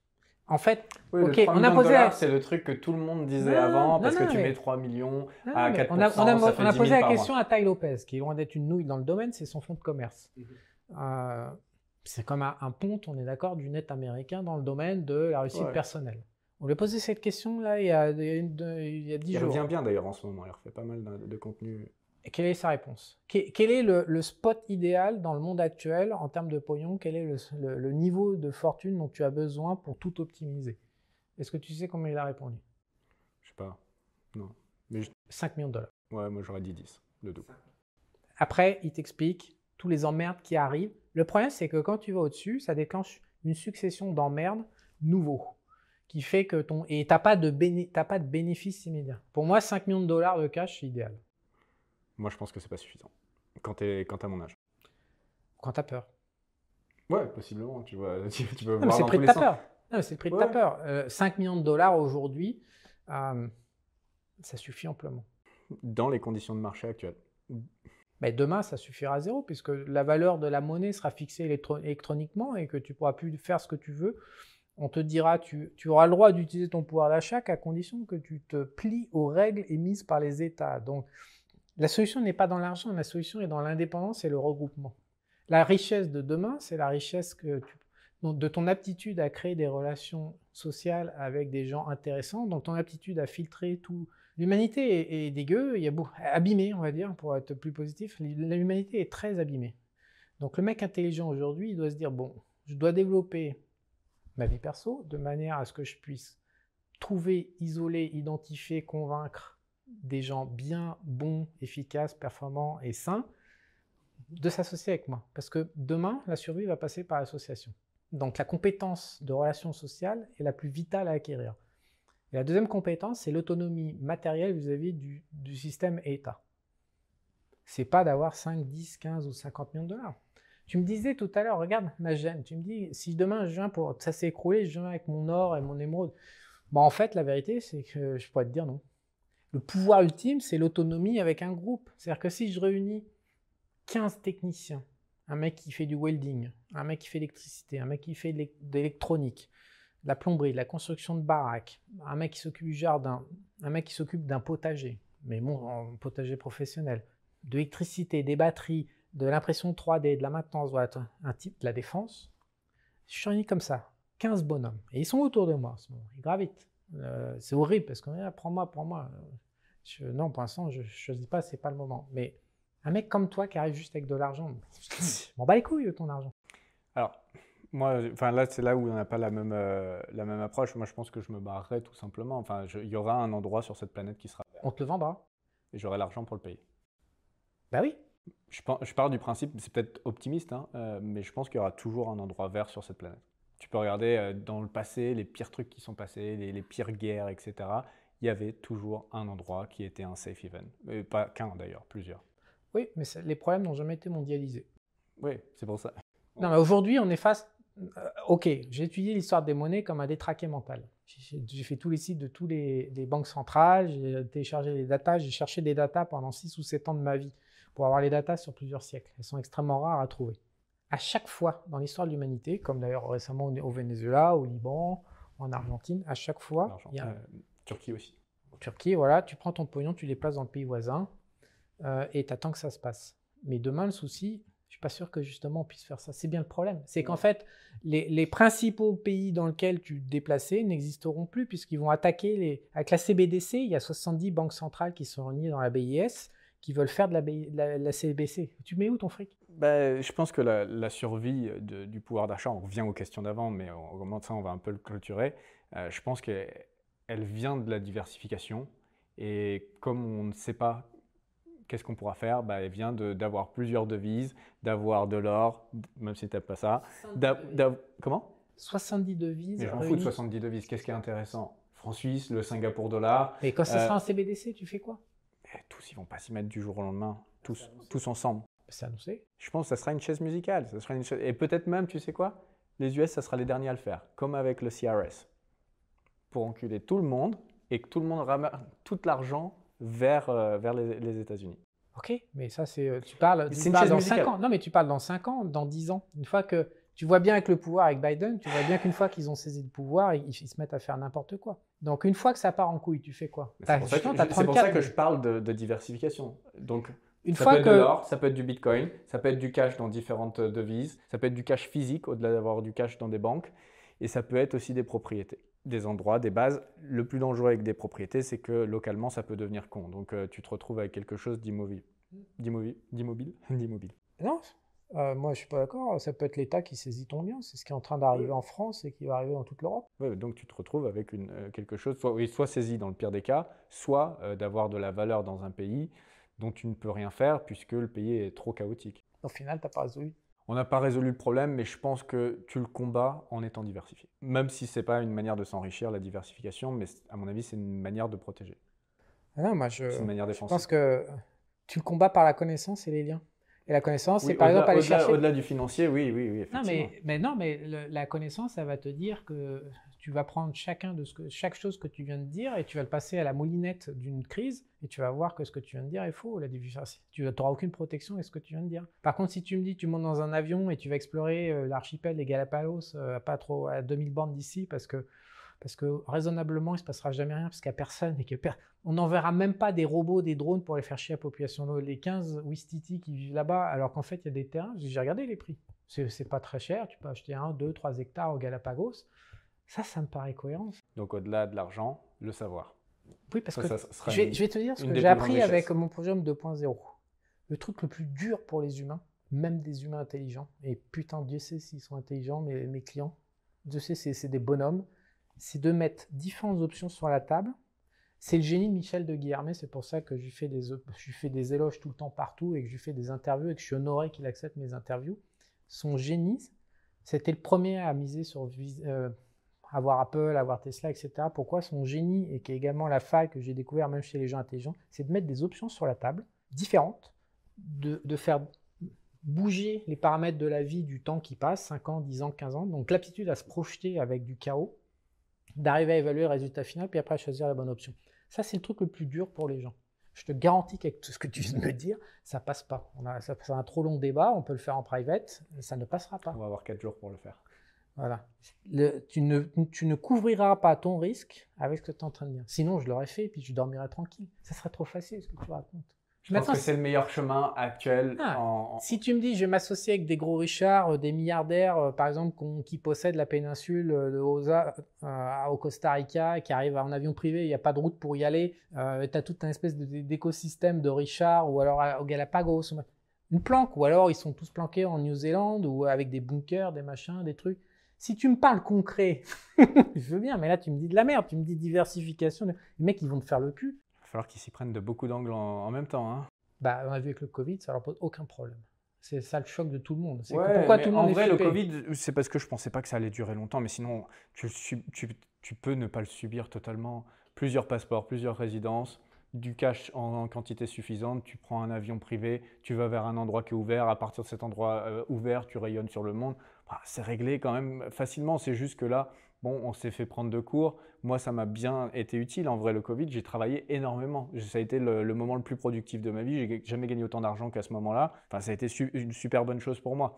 Euh, après, si j'avais su que ça allait être comme ça, ça se trouve, j'aurais gagné moins d'argent parce que je me serais déjà barré, j'aurais fait ma vie autrement à ce moment-là. Mais euh, tu vois, même dans le pire cas, le Covid, finalement. Tu es en train de dire exactement ce que je suis en train de te dire. On a la même idée qui est qu'il faut se déplacer dans des lieux, donc il faut aller voir des plans dans des lieux retirés. Maintenant, pourquoi je te dis que la, diversification ne va pas marcher? Parce que pour la première fois dans l'histoire, c'est pour ça que ça avait fait saliver ces salopards de coco, c'est qu'ils veulent instrumentaliser la monnaie euh, via le contrôle intégral. Ça n'a jamais eu lieu dans l'histoire, en fait. Hmm. C'est-à-dire que demain, on te dit, euh, le prix, c'est ça. Et puis, bah, de toute façon, euh, tu payes ça. Et demain, si ton prix, il n'y aura plus d'inflation possible, j'ai mes temps de monnaie. Mais est-ce que ça va marcher, euh, le fait d'imposer Parce que regarde, bah, c'est pour ça qu'on parle Ils utilisent le, dollar. en Argentine, le pesos, bon, on l'utilise au quotidien pour manger, etc. Mais pour pricer vraiment ce qui coûte de l'argent, une maison, une voiture, tu payes en, en, dollars et tu payes en dollars en cash. Donc, et pourtant, c'est interdit. Mais tu sais très bien que ça va s'effondrer. On le sait tous, ça va pas marcher. Mais du coup, du coup les dollars en cash fonctionneront toujours. comme en Argentine, comme au mais, Venezuela, comme euh, dans tous les pays parce que tu penses que le... Mais tu penses que... Mais justement, parce que tu as une, as une vision optimiste de la situation. Est-ce que c'est bénéfique pour les Américains d'aller faire la guerre en Ukraine? Non. Est-ce que c'est bénéfique pour les Américains d'aller foutre encore 20 ou 30 milliards en Israël alors qu'ils ont une invasion à leurs frontières de la Non. Pourtant, ils le font. Est-ce que c'est bénéfique? Leur logique, c'est une logique d'effondrement pour imposer un ordre religieux, un nouvel ordre religieux. On est face à une logique religieuse qui n'a ni queue ni tête. Le problème, c'est que les élites veulent cette logique religieuse. Donc ils vont nous cracher la gueule. Bon, on va en discuter plus pendant les quatre prochains jours. Je pense que c'est un, peu un débat sans fin et de toute façon, comme on peut pas, comme on peut pas voir le futur, il n'y a pas de réponse à cette question. Ben, en fait, on ne peut pas voir le futur, mais on a quand même quatre données qui ont été publiées par l'ONU à 2030. Ils veulent qu'on ait un passeport avec tout notre casier médical pour avoir le droit de passer la frontière. Ce qui est chaud. Hein. Parce que il falloir être bon. Il va falloir des sacrées relations pour pouvoir nous injecter, éviter de nous faire injecter des merdes qui vont vouloir nous coller. En fait, à la base, il y a quand même une volonté affichée de réduire la population mondiale. Il se, dit des trucs sur la fondation de Bill Gates qui, a été, qui ont été faits en Afrique. Je ne sais pas si c'est vrai, mais il y a des choses qui sont quand même Bill Gates est filmé avec ses courbes de dépopulation, tout ça. Enfin, je veux dire, c'est pas du complot, il y a des déclarations de Bill Gates. donc, ils veulent nous injecter de la merde chimique dans le corps. Et tu n'auras pas le droit de te déplacer. Par des vaccins, par la bouffe, par l'air. Ça, c'est annoncé dans l'ONU. Le deuxième truc, c'est qu'ils veulent une monnaie digitale contrôlable euh, avec des critères. C'est-à-dire que, bah oui, euh, il y aura, tu auras des droits d'utilisation. Hein? Tu as mangé trop de viande, c'est pas bien. Bah, pendant euh, deux mois, tu pourras plus aller au cinéma. Voilà, donc, euh, donc ça, c'est annoncé par l'ONU pour 2030. Ils veulent un bordel climatique totalement délirant sur la consommation de carbone, de machin, de trucs, avec toute une logique de climat, je préfère même pas en parler. Et le quatrième chose qu'ils veulent, euh, je l'ai oublié, ils veulent un gouvernement mondial unique. Donc une dictature mondiale. Ouais, l'avenir est pas radieux. si tu perds la politique, si tu perds la monnaie, si tu perds la santé, le droit de te déplacer, je dis juste que mm, l'effondrement n'est pas garanti, mais la révolution dans la rue est garantie à 100%. Je dis juste qu'à un moment ou à un autre, le peuple va se rebeller. Euh, ça, j'en suis convaincu. Je vois pas comment. Déjà là, quand, qui, les mecs sont dans la rue pour une pauvre mine à deux balles avec des centaines de milliers de en exercice depuis euh, des décennies. Hein. Non, mais ça, c'est activé. Soit c'est un concurrent, soit c'est un oligarque local qui n'a pas eu sa part. Le machin, c'est du fictif. Mais ce que je veux dire, c'est qu'on est capable de foutre des gens dans la rue pour rien. Alors demain, avec des passeports, des médicaments, la monnaie que tu peux pas utiliser. Non, tu as bu trop de vin rouge, Charles, euh, c'est fini. Après, tu peux voir des cas extrêmes. Hein. Regarde, tu regardes l'Argentine, les dépôts en dollars frisés à un moment, où ils avaient plus la, valeur exactement. Ouais, ils sont tout le temps dans la rue En fait, euh, les peuples sont trop dociles, hein, ça passe quand même. hein, ça- ça- le- la vie suit son cours. hein.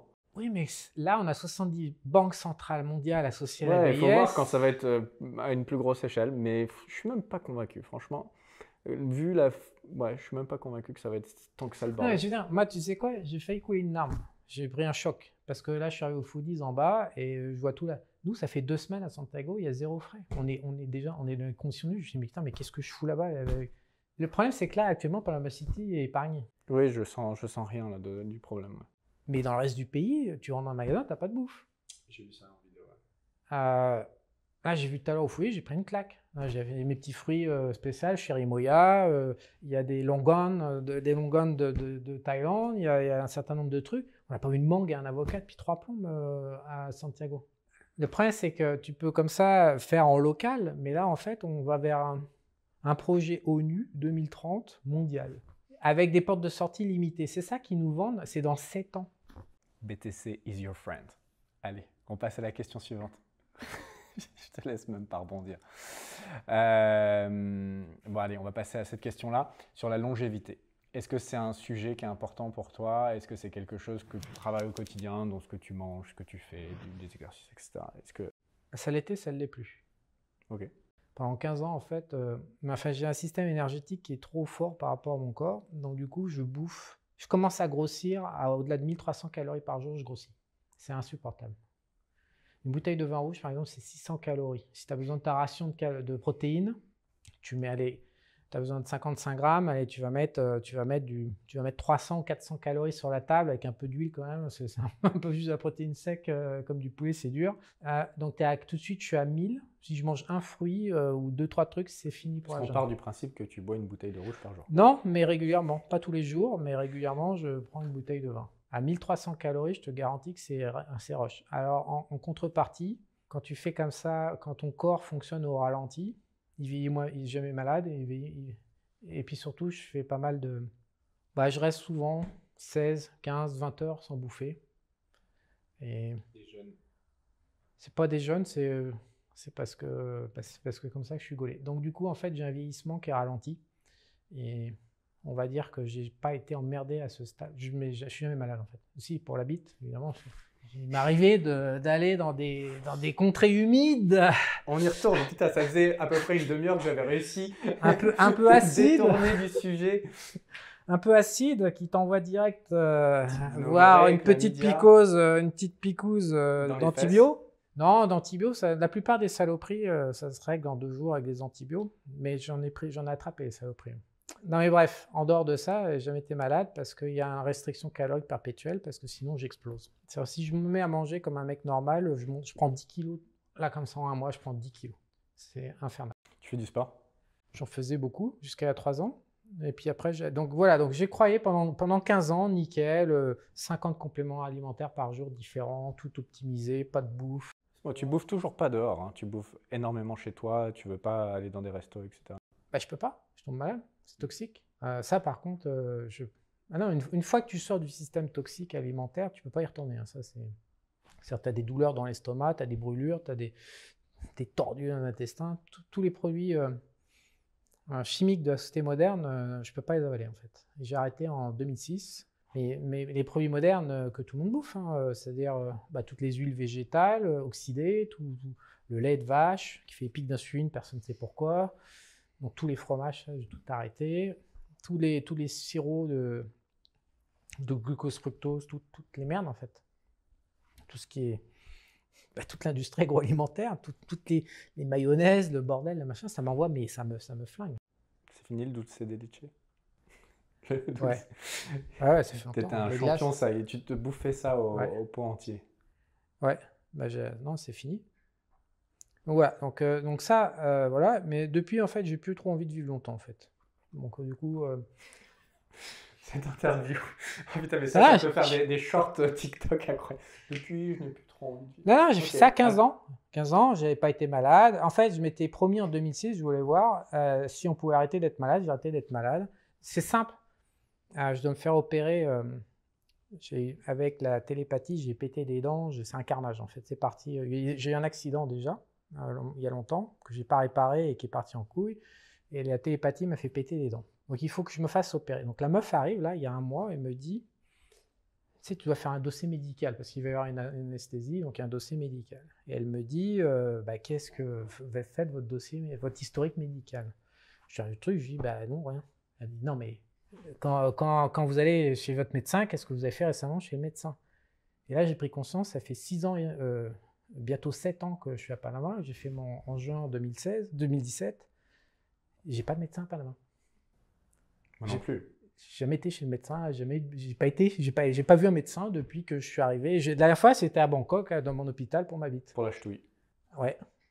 Tu avais ton docteur attitré, il faut le dire quand même. Hein. J'étais VIP au Burungrad hôpital, le premier hôpital de Sukhumvit, internationalement connu. J'avais ma chambre VIP. Monsieur de repère, qu'est-ce que vous nous ramenez cette semaine? Oh, belle et belle celle-là. Hein. vous n'avez pas fait dans la dentelle. Hein non, parce qu'après, on se soignait, on avait compris. Après, on a évité de fumer du pognon pour rien. Parce qu'après, la liste des médocs, une fois, en fait, tu as compris, euh, c'est super simple comment ça marche. Donc après, tu vas pas voir le médecin, tu vas direct à la pharmacie, tu achètes le, stock, tu te fais soit, tu te fais toi-même. Le mec, au début, il te fait genre, machin, tout ça, et en fait, non. C'est des conneries, ça. Sinon, tu peux mettre des capotes aussi. Oui, j'en ai mis, mais pas tout le temps. Il y a des sujets qui méritent euh, de tenter le wild, l'option wild qui mérite. Euh, non, mais je l'ai scanné l'énergie. Oui, je vois ça, ça marchait toujours. ah non, je scannais pas pour. Euh, non, je scannais pour la punition. La punition, c'est quand même la syphilis. jamais chopé de trucs graves. C'est jamais été que deux jours d'antibio. Hmm. Truc grave. J'espère que ça restera comme ça. Truc grave, non. Et donc tout ça pour dire que pendant 15 ans, voilà, j'ai pas de médecin. Je sais comment ne pas être malade. Alors, paradoxalement, pour pas être malade, euh, ça passe par le système émotionnel. Parce qu'en fait, généralement, les gens ont des problèmes émotionnels et ça, après, ça descend dans le corps parce qu'ils n'écoutent pas les émotions. Euh, personnellement, je pense qu'il vaut mieux un bon psy qu'un bon docteur. Je préfère que ça pète en amont qu'en en aval dans le corps. Donc, en 2006, j'ai décidé que j'allais arrêter d'être malade et j'ai pas été malade, sauf euh, la clim pendant 22 heures dans l'avion entre Bangkok et Thaïlande. J'ai une allergie à la clim. Donc je suis brûlé, il faut quand même savoir aussi, tu me demandais pourquoi j'ai arrêté, mais j'avais des, je crachais par le nez des, du sang séché pendant 3-4 jours après mes voyages entre Costa Rica et, la, Thaïlande. C'est la folie, c'est clim dans les avions. Ouais, non, j'avais, putain, quand tu sors du sang séché de ton nez comme ça, tu dis, euh, peut-être falloir que je change. Je souffre à chaque fois que je prends l'avion aussi, euh, j'ai la même chose. Bon, ben voilà, donc, euh, donc ça, et, il m'arrivait de, de, faire des bronchites à cause de ça. ça mais moi, tu, tu, vas me voir demain. Tu je crois qu'on n'a jamais pris l'avion ensemble. Moi, je mets un jogging en cachemire. et je mets euh, la polaire dont tout le monde se fout de ma gueule sur la chaîne en quechua, mais j'en ai acheté une maintenant qui n'est pas quechua. Et ta Rolex à 50 000 balles, tu l'as ici Non, non, je viens. Euh, maintenant, je porte presque que celle-là. 7 dollars. 7 dollars. C'est ma montre favorite en vrai. donc, donc on était pour répondre à ta question, ouais, parce que maintenant que je connais les secrets de la vie euh, que j'ai cherché pendant 7 ans, ça m'intéresse beaucoup moins de vivre longtemps. Donc du coup, je... c'est pour ça que tu me dis si je bois du vin, ouais, maintenant je n'ai plus en abattre. Et donc quel est mon plaisir Le vin? Avec des bons copains ou même pas? Non, euh, le... franchement, je, non, j'ai pas abaissé la garde trop sur la bouffe parce que ça rend toujours malade, donc c'est désagréable. Euh, par contre, le vin, euh, du coup, ouais, je me prends ma bouteille plusieurs fois par semaine, je me prends une bouteille. Et alors du bon? On est français, il n'y a pas de bon vin. En dehors de la France, il n'y a pas de bon vin. T'arrives pas à trouver ici? J'en sais rien, je bois pas d'alcool, donc je sais même pas ce qu'on peut acheter ici. Bah, le problème des bons vins, et le problème des bouchons français, c'est qu'ils crament en fait. Donc euh, une fois sur deux, une fois sur trois, la bouteille est niquée. Quand tu mets 30 ou 40 balles dans une bouteille et qu'elle est bouchée, les bouchonnée une fois sur trois, vraiment, tu dis, vas-y. Vivement que t'étais vigne. Hein? Vivement que t'étais vigne. Non, mais ça fait chier, quoi. En plus, t'es là, tu en salive et tout, t'es tout content et tout, machin. et là, pah, il pète et tout. Tu vois. Le truc, allez, vas-y, du vinaigre. Oh, non. Donc voilà, donc euh, l'option 20, euh, euh, si je peux crever bourré, ça me va. non, sérieux. Non mais non mais il y a les mecs, toi, ils se suicidaient. Il semblerait qu'on ait un client qui soit suicidé. On m'a dit avant-hier, voilà, il allait mal. Putain, mais c'est quoi cette interview? Non mais le mec, voilà. Moi, je considère que le suicide, c'est une bonne chose. Si envie de te foutre la gueule en l'air, il faut beaucoup de courage déjà. Beaucoup de gens n'ont pas le courage, alors aimeraient. Donc je pense qu'il faut vraiment beaucoup, beaucoup de courage pour se suicider. Donc je respecte énormément. Et un mec qui se suicide, je dis bravo. Bravo, euh, t'as été jusqu'au bout, as fait ce que. Si tu voulais vraiment, bravo.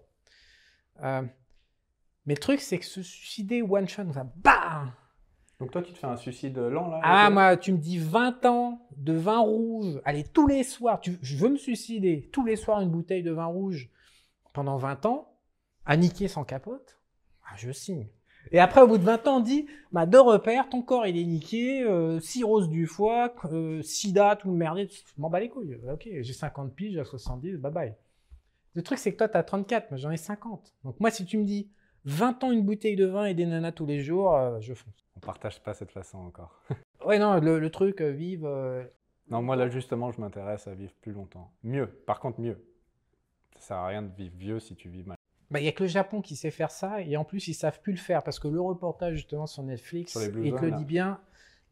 D'abord, j'ai trouvé pathétique qu'ils annoncent l'histoire de Singapour, euh, Blue Zone, de mes couilles. Alors, c'est juste du, du marketing. Je sais pas comment ils ont raqué pour avoir cette euh, distinction. Et le Japon, qui était le secteur traditionnel, ils te disent la nouvelle génération, kékette, il n'y en a plus. Tu peux pas. Avec la chimie dans la bouffe, c'est impossible de vivre longtemps aujourd'hui. C'est le problème. C'est qu'on bouffe du poison en continu. Des, moi, je mange de plus en plus. C'est pour ça qu'à la ferme, euh, euh, je vais bien, parce que je crapahute dans la, dans la forêt 5 heures par jour, et surtout, euh, on bouffe, je bouffe que des... Si tu veux bien manger, tu es obligé de revenir à de la bouffe de base, ultra ciblée, et rien d'autre. Mais c'est ultra... c'est Sans déconner, l'autonomie... Tout a été tellement modifié, tous les fruits, les légumes, ce que tu manges aujourd'hui, si tu prends une variété qui est nouvelle, mais elle, elle apporte rien en, valeur nutritive, et en plus, c'est toxique. toxique. Ouais, non, c'est, euh, je m'en aperçois quand je suis à la ferme, euh, quand, dans, parce qu'on parce qu'on n'a pas de frigo. Enfin, il y a un frigo dans le bateau, mais il n'y a pas de frigo encore à la ferme. On en a trois, mais on n'a pas encore l'architecture euh, batterie pour, pour les gérer. Et donc, sans frigo, enfin, il y a deux frigos dans le bateau pour les, protéines, la viande, voilà. Mais puis reviens à la base, et je vais mieux. Mécaniquement, je vais mieux. Non, je m'entends. Et j'ai un peu la même expérience, moins hardcore nature, mais quand je vais à Punta Cana, le fait de marcher tous les jours, pieds nus. Euh, je ne mets pas de chaussures pendant 15 jours quand je suis là-bas. Je marche dans l'herbe tous les jours. Euh, déjà, rien que ça. C'est un truc tout con. Hein. Mais déjà, je, sens une autre énergie en moi. Je me sens bien mieux. il y a assez peu d'endroits où je me sens aussi bien. Bah, il y a peut-être l'énergie dans le sol. Parce qu'après, c'est un gros secret. Je veux dire, euh, toutes les églises catholiques, les mecs qui te disent je suis moi j'ai connexion là-haut, tout ça, mes couilles. La plupart des églises catholiques elles sont construites sur des zones à, à énergie énergétique, c'est ce qu'il y a dans la ferme. J'ai découvert ça euh, bah, ici à Panama. Jamais j'aurais pensé que ça existait en fait, la vérité. C'est Panama est un pays euh, pour ça, un pays euh, qui attire beaucoup les gens à haute fréquence parce que les sous-sols sont spéciaux, on va dire, pour le moins. Et je suis quasi garanti que tous les lieux pseudo-sacrés des religieux, en fait, ils ont été sniffés en dessous, ce qu'il y avait. Il y a des endroits dans. Peut-être qu'à Punta. Quand on en a parlé, ça, sent, ça ressemble beaucoup. Si tu marches pieds nus, que tu sens que tu te sens mieux, c'est juste que dans le sol, il y a plus d'énergie que la normale. ça vaut de l'or. Possible. Et je mange mieux là-bas. Euh, on mange vraiment organique, etc. On mange des, très bons trucs. Et je me sens bien. Vraiment. Ouais, c'est toxique sinon. Mais voilà, euh, aujourd'hui, c'est compliqué d'y échapper toi, par exemple, à la ferme, on n'a pas de réseau. Ouais, donc pas de mauvaise onde. Pas de réseau. Donc il y a beaucoup d'énergie dans le sol, euh, tu fais une bonne alimentation, tu as une bonne activité physique, etc. Et, puis tu n'as pas de réseau. Donc... Tu te fais pas griller le cerveau par de la 5G. Je sais pas si ça grille le cerveau, mais disons qu'il y a une certaine... Il n'y a pas beaucoup d'endroits dans le monde où tu peux... C'est pour ça, euh, sinon, euh, tout le monde... Enfin, j'ai une vision spécifique sur le futur. Bon, on a quatre jours aussi pour en discuter. Ou peut-être une, euh, une euh, interview retour. On verra ça. Euh, tout à l'heure, tu parlais du Japon. C'est un pays où que tu n'as pas encore visité, mais il me semble que c'est dans les pays que tu voulais le plus voir. C'est le seul. Et Monténégro, tu m'avais dit aussi. Ouais, mais ça, avec, j'ai réfléchi avec les Cheria, avec le parc Moshima, j'ai trouvé une zone qui me fait mon petit Monténégro. Je vais t'emmener. Dimanche, je t'emmène. Ça fait, ça, j'ai trouvé mon petit Monténégro à moi au, dans le parc à Moshima. Je t'emmène, tu vas voir, ça ressemble comme deux gouttes d'eau. Ça fait un espèce de, lac géant, un peu lac italien, un peu, un peu Monténégro, tu vas voir, c'est un style. C'est là que je vais à chaque fois maintenant. Donc, euh, Monténégro. Là, sur ta liste de, pays où tu aimerais aller, Japon, c'est tout. Moi, c'est numéro un aussi. J'y vais, là, j'y vais dans les mois qui arrivent. Euh, c'est décidé. Non, c'est plus que ça. J'aimerais y rester six mois, un an euh, pour les bouffer. Les sniffer, les Japonais, ils sont cinglés, mais comme j'aime. Ils, ont, ils, sont, ils sont élitistes. Ouais, c'est un autre monde. Et je pense que maintenant, avec un monde aussi uniformisé qu'on peut avoir, ça fait partie des rares endroits où tu te prends vraiment une tarte dans la tronche. On est bien d'accord. J'ai eu cette tarte un peu en Chine, Mais je pense que là, ça va être encore un autre level. Et je me l'étais gardé un peu pour la fin. J'ai visité quasi 60 pays En là. plus, ils baissent pas. hein. Donc, euh, je veux te dire, les petites japonaises avec tes yeux bleus, elles vont te grimper. et carrément, elles vont te Je peux pas tenir. hein. Les petites japonaises, là. Attends, les milfs et tout. Non, mais tu sais Après- qu'au Japon, Je pense que ça peut être excitant une japonaise. Je sais pas si je ferai ma vie. euh, c'est pas les physiques, euh, les, les, les faciès que je préfère. c'est le pays le moins sexualisé au monde. hein. Ouais, ça se trouve, c'est marrant. J'ai déjà eu euh, une petite copine japonaise d'ailleurs, je me rappelle. À Bangkok, il y, avait, il y avait une ville entière. Il y avait 70 000 Japonais, pas loin de Sukhumvit. Moi, j'y allais dans le quartier japonais. Ouais, c'est très bien. Et euh, ah, ils ont des fantasmes bizarres. Ouais, ouais. Ils aiment les machins 35 kilos, maxi, t-shirt mouillé, avec des nattes, des, trucs, des, des os microscopiques, 1m20 de hauteur. Ça les énervait. Des écolières. C'était. euh, bah, c'est le problème des fantaisies, quoi. C'est que quand tu l'as pas, ça met mal à l'aise. Moi, ça me mettait mal à l'aise. Ouais. C'était. c'était euh, Ils adorent. hein. Et ils avaient tout recréé à Bangkok, leur univers. hein. Ils avaient leur boîte, leur resto, leur machin, leur rue. Bref, les milfs japonaises. Les milfs japonaises, ok. Là, je pense que c'est dans les dernières euh, questions que je voudrais te poser. Euh, le truc le plus cher que tu te sois payé et le truc le plus fou qui te fait rêver là et que tu aimerais t'acheter. Oh putain, j'ai eu oh, aucun rêve en ce moment. Il n'y a rien qui te fait. Si, le drone. Non, parce que je pense que le drone, euh, le drone qu'on aura dans le futur, tu te rends compte, les drones ne sont même pas fermés. euh, tu vois, Hervé Argos avec la flotte qui tombe.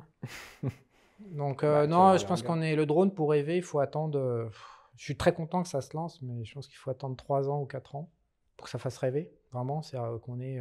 Et ça, c'est un budget de combien t'as t'as partagé, je crois, sur ton Twitter? Ça va entre 100. 100, entre 100 et 300 000. Donc ça va, c'est accessible. Sinon, j'ai rien qui me fait rêver. Plus rien du tout. Incroyable. Oh, putain, ça fait longtemps que j'ai plus en acheter en fait. Si, j'achète euh, bah, la ferme. euh, si, j'étais excité quand t'es chez. Si, ok, ce qui me fait rêver, je voudrais acheter. euh, au Costa Rica, ils ont des collections d'arbres fruitiers, de plantes, de machins. Bon, avec Oscar du Costa Rica, on veut créer le jardin d'É- d'Éden. Donc, tout ce qui a trait à, la- à la- à ce projet de ferme me fait rêver. Mais en- dans l'univers matériel que tu, auquel tu évoques, j'ai des airs. C'est fini les, les bagnoles et tout? T'as eu ta période un petit peu? Ouais. C'est, j'ai rien acheté depuis trois plombs. Ouais, Le dernier truc que je, enfin, que je connaisse que tu as acheté cher, c'était la R8, Bah, je l'ai les tué. bateaux. Tu, tu, tu, tu veux que je tu fasses une confidence? C'est horrible. Horrible. J'ai acheté la semaine dernière une pompe parce que j'ai appris que la gasolina, contrairement au diesel, se conservait environ 4 mois, se dégradait très vite au-delà de Et tu l'avais 4-5 pas mois. conduit. Et que donc il faut que je suce le réservoir de la R8 pour vider ce putain de carburant parce que je ne l'ai pas conduit depuis 4 mois. Et j'ai acheté aussi un récargateur euh, qui maintient à, parce que j'ai cramé je sais pas combien de batteries. Et donc maintenant j'ai un appareil, elle est branchée sur le secteur de ma baraque pour maintenir la batterie euh, à niveau. Voilà ce qu'il en reste de mer. Mais je veux pas la vendre, je la garde. C'est bon, T'as vendu la Porsche? Oui, c'est vrai, t'avais vendu la Porsche. Je garde juste l'R8. Ok. Ok. Mais j'ai des beaux objets en même temps. euh, putain, le- à la ferme, il y a un voilier de 15 mètres. Enfin, les gens ne se rendent pas compte. Moi, je viens de Bretagne, dans les marinas en Bretagne, dans mon époque, à cause des impôts. Mais de je vais t'en raconter une sur ce bateau, sur ce voilier. Mais en France, si tu n'es pas riche, avant Internet, c'était quasiment impossible. Tu avais une chance sur 100 d'un- de t'en sortir financièrement. Donc les bateaux dans les marinas, c'était des vieilles personnes, des gens qui avaient un cinquantenaire, soixantenaire, j'ai 50 ans, voilà. Ils avaient des 40, 40, maxi tu vois, c'était 45 pieds, c'était le plus gros bateau du port. Là, j'ai un 50 pieds devant la gare, devant la ferme. Le, haut de gamme Beneteau d'il y a 20 ans, euh, j'ai fait son pédigré. Il, il a été détenu avant par un juif américain qui avait un avion privé à Las Vegas et qui le défiscalisait au Delaware. Je sais puisque je l'ai acheté au Delaware. Je suis propriétaire au Delaware de ce voilier avec Antoine. Paradis fiscal, juif, avion privé, machin, avant moi. Le précédent, Gibraltar, je sais pas, avocat à Gibraltar qui pinait sa meuf dedans. La meuf, elle embauchait un mâche noir le bar- pour Comment faire- tu peux savoir qui pi- fait sa je, nana je dedans? sais. Mais Je sais parce que parce qu'il est des parce que j'ai dû Il y a enquêter. des traces sur la moquette? Non, j'ai dû enquêter parce qu'on a eu des, des problèmes euh, de refit et donc il a fallu tracer l'historique. Avant ça, il a servi à une opération de drogue pour transporter euh, en C'est 2005. une légende ce bateau. Mais non, tous les bateaux de 50 pieds, aujourd'hui en équivalent neuf, un bateau comme ça, un voilier comme ça, ça vaut 500 000 dollars. Qui paye 500 000 dollars? Personne, à part les, drôles- les, les dealers de drogue, les entrepreneurs qui truffent les impôts, euh, les mecs qui vivent dans les paradis fiscaux. Sinon, personne, si t'as pas hérité, Ouais, tu peux peux pas payer. immobiliser 500 000. Non. Tu peux pas, il faut, il faut 10 millions de fortune pour aller coller 500 000 dans un bateau neuf. Ouais. Donc aujourd'hui, je vis à la ferme sur un bateau, voilà, de ce standing-là. Donc ça, c'est le beau truc que tu t'es payé. Non, euh, non, je suis très content, de, je suis très fier de ma, la barge militaire euh, qu'on a achetée pour la ferme. Je la conduis, il n'y a que moi qui la conduis, je l'adore. Je, suis, je fais un avec cette barge, fait je sais plus combien, 50 tonnes ou je sais plus. Je l'adore. C'est un jouet, mais c'est un jouet qui sert à produire. Ok, ce qui me plaît aujourd'hui, c'est les outils de production. Putain, j'ai acheté ma machine à faire les trous pour planter les arbres. Avant, on en crevait, on en plantait 10, on était tous rincés, on a arrêté pour la journée. La dernière fois, on en a foutu 100 en terre dans la journée grâce à une machine à 1800 balles. Génial, j'adore. Le, voilier sert à produire la ferme, le projet de la ferme. Dès qu'il y aura une maison, euh, il servira probablement à produire la, plage. Mais c'est pas un objet de consommation. La consommation, euh, j'ai pas trop le temps en fait. Je trouve ça vide. Sauf l'air 8, mais l'air 8, c'est parce qu'en fait, il n'y a plus personne pour faire la course avec moi. Dans la ville où tu es Ah oui. Ah oui, il y a juste un mec qui a une drôle à Panama City. Ouais, mais, il y avait, mais les Panaméens, euh, c'est des fous furieux en Fast and Furious. J'ai fait, euh, je pense que j'ai dû faire 150, ou allez, une bonne centaine, 120 runs euh, Fast and Furious à Panama. Dont un qui est filmé, toi et moi. Ouais, plusieurs. Plusieurs étaient filmés. Donc ouais, bah, les mecs, ils, ouais, ils, aimaient ça, quoi. on faisait n'importe quoi. Je, ne pense pas que j'oserais le faire aujourd'hui. Hein.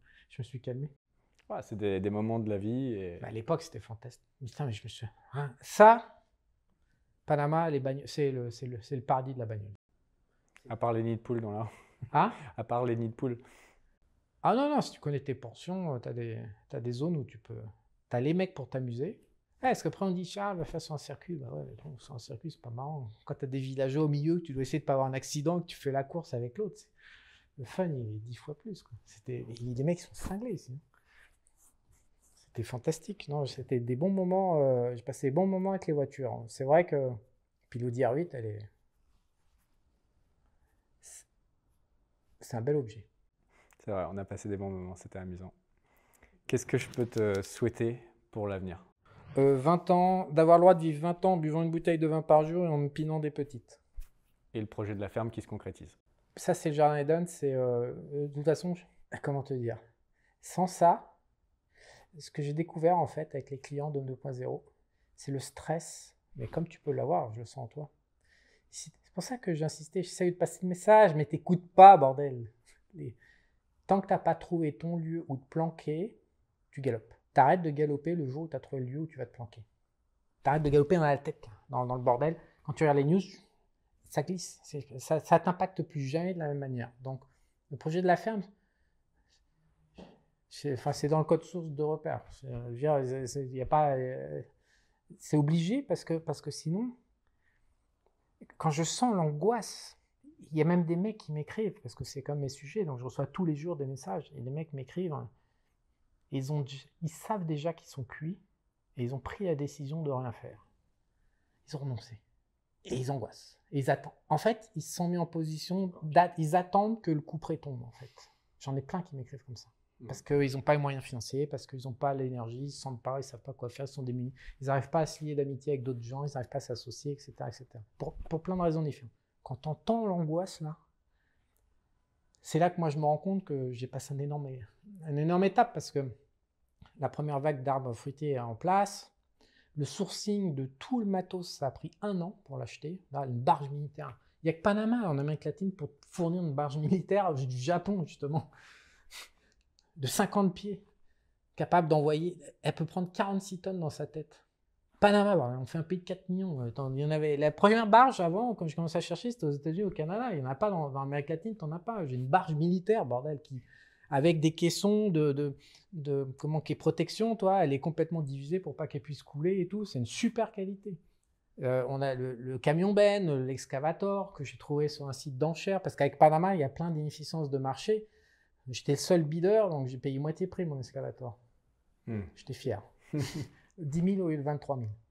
Mais, mais voilà, euh, quand tu sais que tu as ça, c'est-à-dire que tu as le matos pour, tu as le lieu, tu as tout qui est bien aligné, les questions de survie disparaissent. C'est pour ça que, tu, pour ça que je dis que tu as peur. Mais pas. En fait, je, je me suis mal exprimé tout à l'heure. Tu as peur parce que tu n'as pas, pas le truc. Si tu l'as, Ouais, j'ai pas encore de, safe event, d'endroit de, plan B parce que, comme je l'ai expliqué un petit peu avant, ma stratégie elle est tout autre. Elle est de la fuite plutôt que d'essayer de me planquer dans un bunker. C'est deux concepts de vie et de, passage de crise, on va dire. Moi, si, ça part en couille, je pars encore une fois du principe, j'ai déjà dit tout à l'heure, qu'il y aura un endroit qui sera vert et je préfère m'en aller plutôt que d'être à créer un bunker. Peut-être parce que je suis jeune, peut-être que j'ai une vision qui est, qui est peut-être différente de, de, la tienne. Euh, c'est possible. Non, c'est euh, pas une question d'âge. C'est une question de, je de tempérament ou de personnalité. Et ouais, et quand, et quand je dis fuite, c'est pas la fuite lâche, c'est juste la fuite, bon, c'est la merde, euh, je vais ailleurs et c'est une fuite propre. ouais, tu vas dans un avion. Ouais, c'est une extraction du pays, pas une fuite, c'est même pas le bon mot fuite, ça fait lâche. C'est juste, j'ai créé un système, j'ai créé des ressources, j'ai une richesse qui me permet de pouvoir, en un claquement de doigts, si ça fait chier, prendre un avion à Brooklyn. Excusez-moi, il faut qu'on débatte de ça, parce que regarde, qu'est-ce qu'on reproche à Elon Musk? On, lui reproche de centraliser euh, par l'électricité des moyens de déplacement, de communication et tout ce que tu veux, de manière à ce qu'une élite centrale, un gouvernement mondial puisse te contrôler de A à Z. Tu me dis si ça s'écoule, qu'est-ce qui se passe? Bah, Les élites vont fermer les moyens de transport en appuyant sur un bouton. ils l'ont fait avec le Covid, ça marche pas.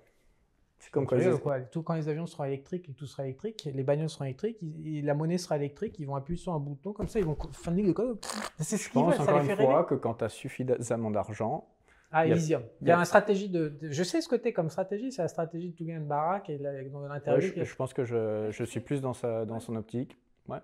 Et je, je, critique pas et je. je Moi, je pense que les, les avions électriques privés ne euh, seront pas régis par. Euh, Comme Ben Laden qui a décollé en, septembre 2001, euh, quand les tours se sont effondrées, la famille a fait pop, pop, pop, pop. Hein. Le, le, le, non, le, le, circuit aérien américain était fermé au niveau commercial, mais l'avion Ben Laden, lui, il a décollé quand même.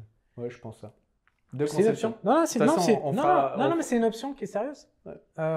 Donc moi, je pense qu'il faut amasser assez de fortune. Ouais, voilà. Et, voilà. En fait, assez diversifié pour qu'il y ait un moyen de paiement qui marche au moment où c'est la merde. Et tu sais, euh, parce que moi j'ai déjà réfléchi à cette option. Le meilleur moyen d'extraction que c'est, c'est pas l'avion. Bateau. Sous-marin. Tu te barres en sous-marin. Sous l'eau. Ah je sais pas les contacts par contre. Mais tu rigoles, les dealers de drogue, il y en a plein partout. Tu sais quoi, les sabres, là, ça m'énerve quand je vois ça. Ils te le remplissent de 10 tonnes, ils arrivent et ils te le coulent aux US. Mmh, mmh, mmh. Il est con, putain, nous, on pourrait l'utiliser. C'est vrai que c'est... génial le sous-marin. Tu fais ton petit sous-marin comme ça et tu te casses. Bye bye. Tu mets ton petit or, là, tes petites émeraudes, tes petits saphirs, tu mets tout ton bordel dedans, crac et tu te casses. Tu descends sous l'eau d'un mètre. Il faudrait, regarder des études à quel point, euh, qu'est-ce qui est le plus facile à, faire péter un petit moteur diesel, là, ça fait pas de bruit, euh, ça, c'est une bonne Qu'est-ce qui est le plus facile à faire péter Un sous-marin qui se déplace pas trop vite dans, dans l'eau ah, ou un avion, un petit avion pas. Enfin, peut-être que la technologie demain y arrivera, mais Attends, les dealers de drogue, c'est leur problématique numéro un, donc je peux te dire un truc, c'est quand c'est pas trop mal. C'est pas trop mal, c'est que ça doit être bien, ouais. effectivement. Ouais, c'est ce qu'il y a de mieux. Tu te bats en sous-marin tu et vois ça que coûte, cette discussion, ça coûte 100 000 balles. Ouais, ouais, je sais, je sais, je sais bien. Écoute, je pense qu'on va, on va conclure cette interview là-dessus. Ça a été un plaisir, ça a été un challenge aussi pour moi. Pourquoi? Parce que ça va être une interview un peu différente, un petit peu plus euh, décontractée. Je ne sais pas combien de temps elle a duré, on doit approcher des deux heures, j'imagine. Trois heures, me fait signe euh, le caméraman. Donc voilà, c'était un autre format. T'avais peur que je te chambouille, mais. Non, en vrai, j'avais pas peur que tu chambouilles, j'avais peur qu'on fasse sauter la chaîne. Mais ça va, on a, on a été quand même. Il n'y a euh, pas de quoi faire sauter la chaîne, je, je trouve ça insupportable, YouTube. Bah oui, mais c'est ça le problème, c'est que si, si, tu dis exactement le fond de ta pensée, ça, c'est un danger. C'est un danger sur YouTube. On l'a pas dit. On n'a pas dit ce que je On a été loin quand même. On a été pas mal. Ah non, non j'ai pas dit. si tu sais ce qu'il y a dans mon cerveau. On regardera ça. Peut-être que je créerai une chaîne Rumble ou Odyssey. Suivez-moi. D'ailleurs, c'est vrai que j'ai des chaînes Rumble et Odyssey. On n'a même pas gratté de pourquoi ça va s'effondrer. On n'a même pas commencé. Ok, bah on fera une autre interview. Écoute, tu sais quoi? On va faire une interview euh, peut-être dans un mois, quelque chose comme ça, deux mois. C'est pas toujours facile d'organiser une interview. Non, je, je garde pour les hommes 2.0. Ok, bon. Pour les clients qui payent. Alors euh, moi, je ferai des vidéos euh, plus en profondeur, mais peut-être sur Rumble Odyssey un jour. Sur l'effondrement? Sur ce que je pense sur d'autres sujets. Non, pas que l'effondrement, sur d'autres sujets.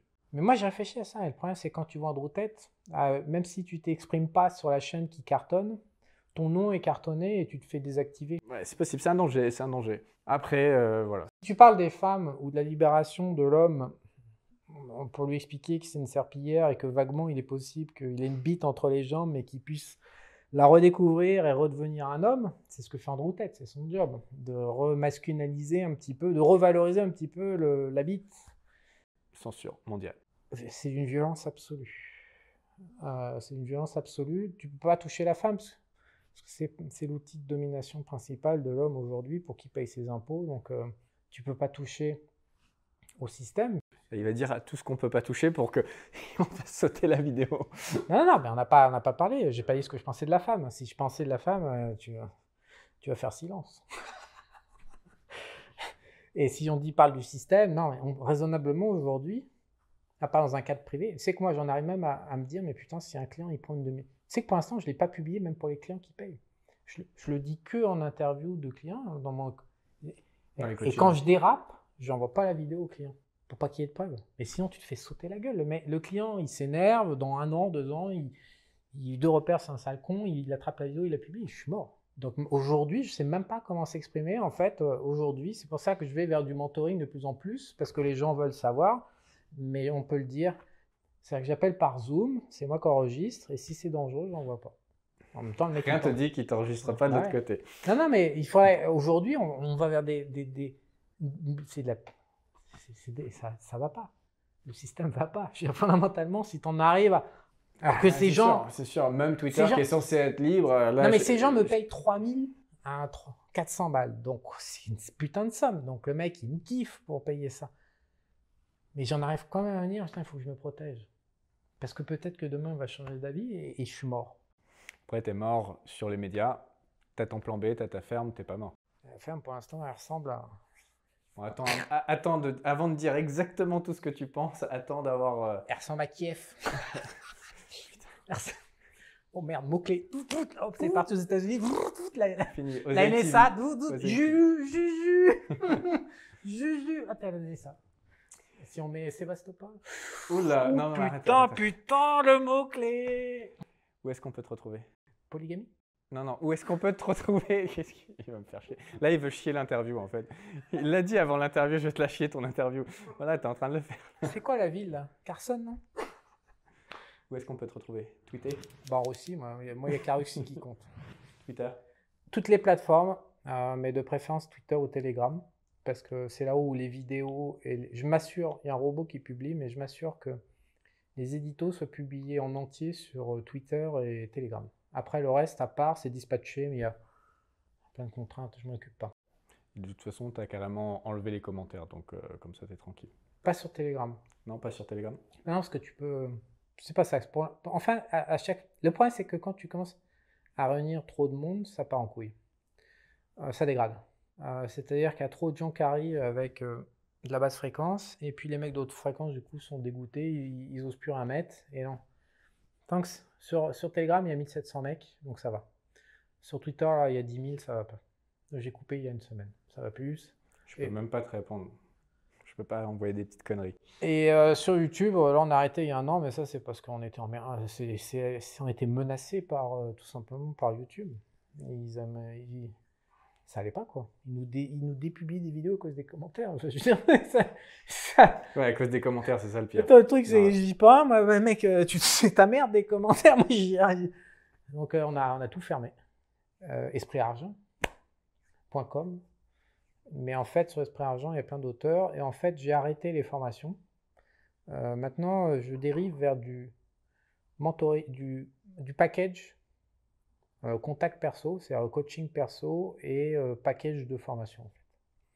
En fait. le mec, il doit d'abord bouffer les formations et ensuite, euh, on bosse en direct.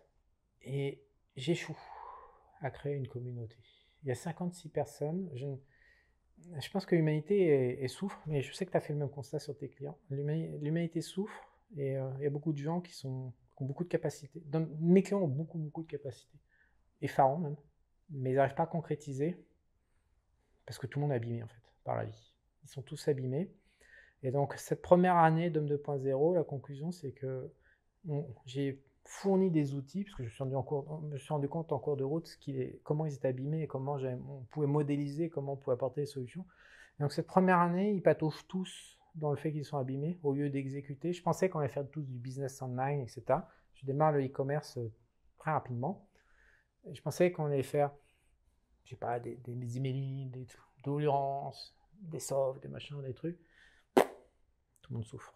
Donc, ce que j'espère, c'est que petit à petit, euh, il y en a qui se lancent là. J'espère que dans ce groupe euh, qui va grossir, on va aller vers plus de business et moins de souffrance. Parce que pour l'instant, euh, c'est la norme en fait qui les tue. C'est la, bah, c'est la femme en fait. C'est la mère, c'est la femme, c'est, c'est l'Occident. On n'en parle pas, mais la norme, on peut en parler. Ça, ça permet de- d'évacuer le mot femme. Je crois qu'on a presque plus de temps de caméra. là, en Bah fait. écoute, euh, voilà, mais la norme tue les gens qui veulent gagner de l'argent aujourd'hui, qui rêvent de devenir juju. Et ben, euh, la norme les flingue en fait. C'est de plus en plus dur de s'extirper de, de ça. C'était un sujet qu'on n'a pas encore abordé. Ouais, C'était le- l'esclavage 2.0 et le fait que c'est difficile de, de- de monter en haut, effectivement. Force au frottement dans la tête et non pas Et dans de, de l'économie. plus en plus élevé. ouais, ouais. Et donc, euh, je travaille là-dessus euh, actuellement. Où me retrouver, en fait, euh, c'est pas la peine de venir m'acheter les formations parce qu'en fait, j'ai plus rien à vendre. Je travaille que avec des mecs euh, qui ont envie de s'extirper du système et qui sont bloqués, en fait. C'est- Je fais que ça, en fait. Aujourd'hui, euh, j'ai arrêté. euh, je vends plus de formation, en fait. Je, euh, je m'occupe plus que de Home 2.0. De toute façon, on mettra euh, ton Twitter juste en dessous. Ouais, non, mais que, que sache, parce que des fois, parce qu'on on va me retrouver, il y a des offres, il y a des formations sur les hormones, des machins, mais je, j'ai arrêté tout ça. Il faut un groupe, en fait, où tu remontes les problèmes de groupe, tu assimiles, tu leur redescends les infos, il n'y a rien des nouveaux trucs. C'est un va-et-vient fantastique aux expériences, euh, mais euh, douloureux. À cause de la norme, à cause de la saloperie de monde dans laquelle on vit. Voilà, donc, euh, C'est le mot de la fin, je crois. allez, ciao. Il va nous la terminer comme ça, l'interview. Vin rouge Je crois que c'est le moment d'aller dîner en plus. Merci à toi d'avoir pris le temps. Bon, bah, on se revoit en Russie, Julien, non? Parce que t'es fan voit, de la euh, Russie, toi, non? Effectivement, effectivement. Non, mais c'est vrai. J'ai aucun problème avec ça. Bah écoute, on se retrouve euh, dans la prochaine vidéo. Merci à tous d'avoir regardé euh, cette interview. Moi, je dis jamais au pas revoir. les pouces vers le haut. Tu lui dis, tu Non, lui expliques que je dis laisse-moi jamais faire au mon revoir. boulot. Laisse-moi faire mon boulot, Est-ce que- bordel de merde. Pourquoi t'as moins d'abonnés que moi? Parce que tu leur dis pas. Vous devez vous abonner si vous voulez plus de contenu intéressant comme celui-ci. Donc vous avez un bouton juste en dessous. Abonnez-vous. Les pouces vers le haut, les commentaires, ça fait toujours plaisir.